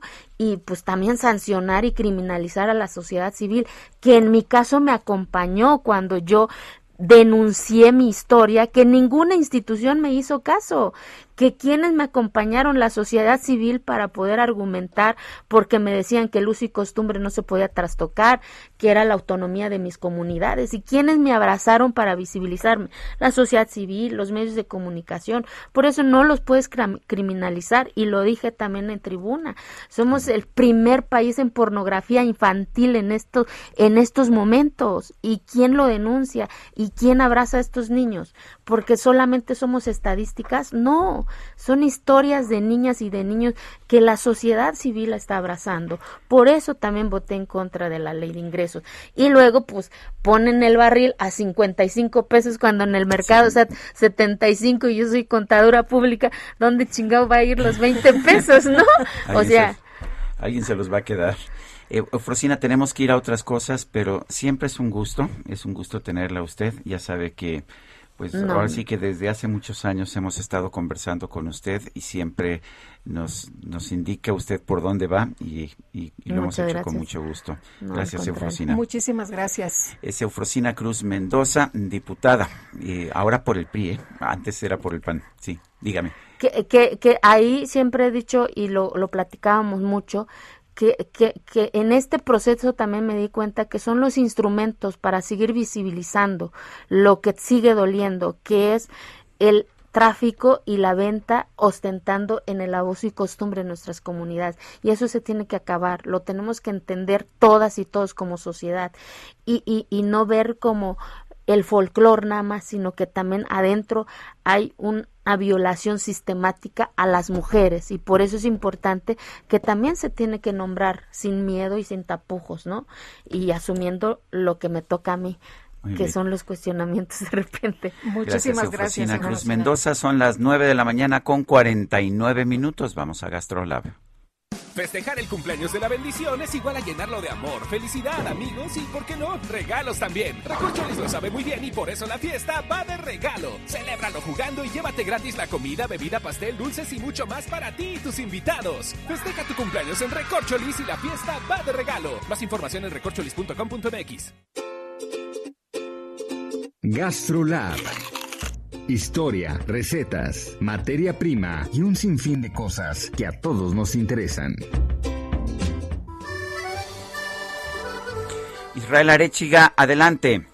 Hola, muy buenos días, Lupita, Sergio, todo el auditorio. Qué gusto saludarlos. Pues les quiero platicar que hoy miércoles 27 de octubre vamos a celebrar la fundación de uno de los grandes estados gastronómicamente hablando de nuestro país y es el estado de Guerrero, el único estado en la República Mexicana que ha sido nombrado en honor a un presidente mexicano. Y bueno, cuando hablamos del estado de Guerrero, tenemos que remitirnos primero a los orígenes, a las tierras, a los platos indígenas, a las recetas, que de verdad la cocina guerrerense es un crisol. Y vamos a partir de que son grandes productores de muchas cosas, entre ellos el ajonjolí, el plátano, el mango, el tabaco, el cacao, la papaya, el limón, maíz, el arroz, el jitomate. Vamos a encontrar un sinfín de productos que van enriqueciendo la cocina guerrerense y la cocina mexicana como tal. Recordemos que originalmente la cocina guerrero y el estado de Guerrero se puso en el mapa por el denominado Triángulo del Sol, que era el punto turístico más importante de México y consistía en un triángulo que formaban tres ciudades, Ixtapas y Guatanejo, Acapulco y Taxco. Y al día de hoy estas tres ciudades se caracterizan por tener una gastronomía muy amplia y muy variada. No importa si estamos en Taxco y nos vamos a comer unas chilapitas, una porreadillo, si en Ixtapas y Guatanejo vamos a comernos unas buenas tiritas, o también en Acapulco estaremos con un pulpo enamorado. Y particularmente en Acapulco tenemos la historia de una receta espectacular que es muy famosa y es el famosísimo pescado a la talla de la familia Godoy, que cuentan que originalmente se clavaba en unas varillas y se ponía en la misma altura o la misma talla en la brasa, y entonces se le empezó a denominar el pescado a la talla por la altura que tenía y la posición que tenía. La gente local se empezó a dar cuenta que era un pescado muy rico y entonces Beto Godoy empezó a regalar durante cuatro días el pescado hasta que se volvió tan famoso que puso su negocio y al día de hoy el pescado a la talla es una referencia a la cocina acapulqueña, guerrerense y mexicana como tal. De ahí vamos a ir por diferentes regiones, vamos a encontrar platillos muy típicos de Guerrero, como por ejemplo el pozole verde, el pozole rojo, al norte vamos a encontrar las tortillas de forma triangular rellenas de queso llamadas tlaxcales, vamos a encontrar en Tasco unos buenos jumiles con chile verde, en Iguala los famosísimos pichones o las codornices, los conejos, incluso los guisados con iguana, en Tierra Caliente la barbacoa de chivo, los frijoles puercos, el mole de iguana, el armadillo, en Costa Grande vamos a encontrar productos de mar como el caldo de cangrejo, el caldo de camarón, en el centro vamos a encontrar ya cierta cocina con insectos, por ejemplo los chapulines, los jumiles, los ayamoles, los gusanos de nopal, las chilapas que vamos a encontrar también, eh, que, es un plato que trajeron las monjas del verbo encarnado en el siglo XIX y también llegó para quedarse. Realmente para donde voltemos a ver, la cocina de Guerrero es un crisol de recetas, es un crisol de productos, es uno de los grandes estados que han puesto a la gastronomía, que han puesto a la cocina tradicional, la cocina indígena, la cocina del mar muy en alto y hoy lo celebramos. Les mando un fuerte abrazo y nos escuchamos el día de mañana. Muchas gracias Israel, son las 9 con 52 minutos. En Soriana, el ahorro es para todos con la oferta de cada día. Hoy miércoles 27, dale lo mejor a tu familia, aprovechando que la carne molida de res especial 80-20 está a 79.90 el kilo, hasta 3 kilos por cliente. Soriana, la de todos los mexicanos. Aplica restricciones, aplica en Hiper y Super. Bueno, y rápidamente un breve resumen de salida en su conferencia de prensa de esta mañana. El presidente López Obrador agradeció a ambas cámaras del Congreso de la Unión la aprobación de la Ley de Ingresos 2022. En este espacio, David Chills, experto en temas energéticos, advirtió que la reforma constitucional en materia de electricidad del presidente López Obrador promueve el autoritarismo. Él habló de fijar una sola tarifa eléctrica en el país y eso pues es una es una indicación más de que lo que le, lo que le importa al gobierno es el control político sobre la electricidad. No le importa impulsar la inversión privada, la competencia, los intereses de los consumidores, la pluralidad y eso es el, es un camino hacia el auto, autoritarismo. Un tribunal federal suspendió por tiempo indefinido la apertura del juicio del ex senador del PAN, Jorge Luis Lavalle Mauri, por los presuntos sobornos que habría recibido para la aprobación de la reforma energética del sexenio pasado. La Suprema Corte de Justicia validó los apartados de la Ley Nacional sobre el uso de la fuerza que autorizan la intervención de los elementos de seguridad pública en las manifestaciones violentas. El director de finanzas de Grupo Carso, Arturo Espíndola, señaló que la empresa prevé destinar 800 millones de pesos para las obras de rehabilitación de la línea 12 del metro. Y Guadalupe, se nos acabó el tiempo. Vámonos entonces, que la pasen todos muy bien, disfruten este día y aquí nos escuchamos mañana a 7 en punto, que ya es jueves. Ya será jueves mañana. Bueno, pues hasta mañana. Gracias de todo corazón.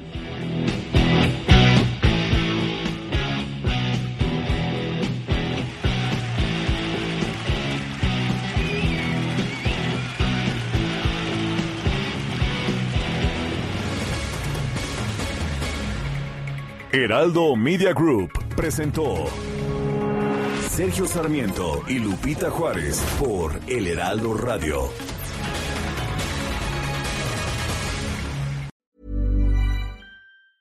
Ever catch yourself eating the same flavorless dinner three days in a row? Dreaming of something better? Well, HelloFresh is your guilt-free dream come true, baby. It's me, Kiki Palmer. Let's wake up those taste buds with hot, juicy pecan-crusted chicken or garlic butter shrimp scampi. Mm. Hello Fresh. Stop dreaming of all the delicious possibilities and dig in at HelloFresh.com. Let's get this dinner party started.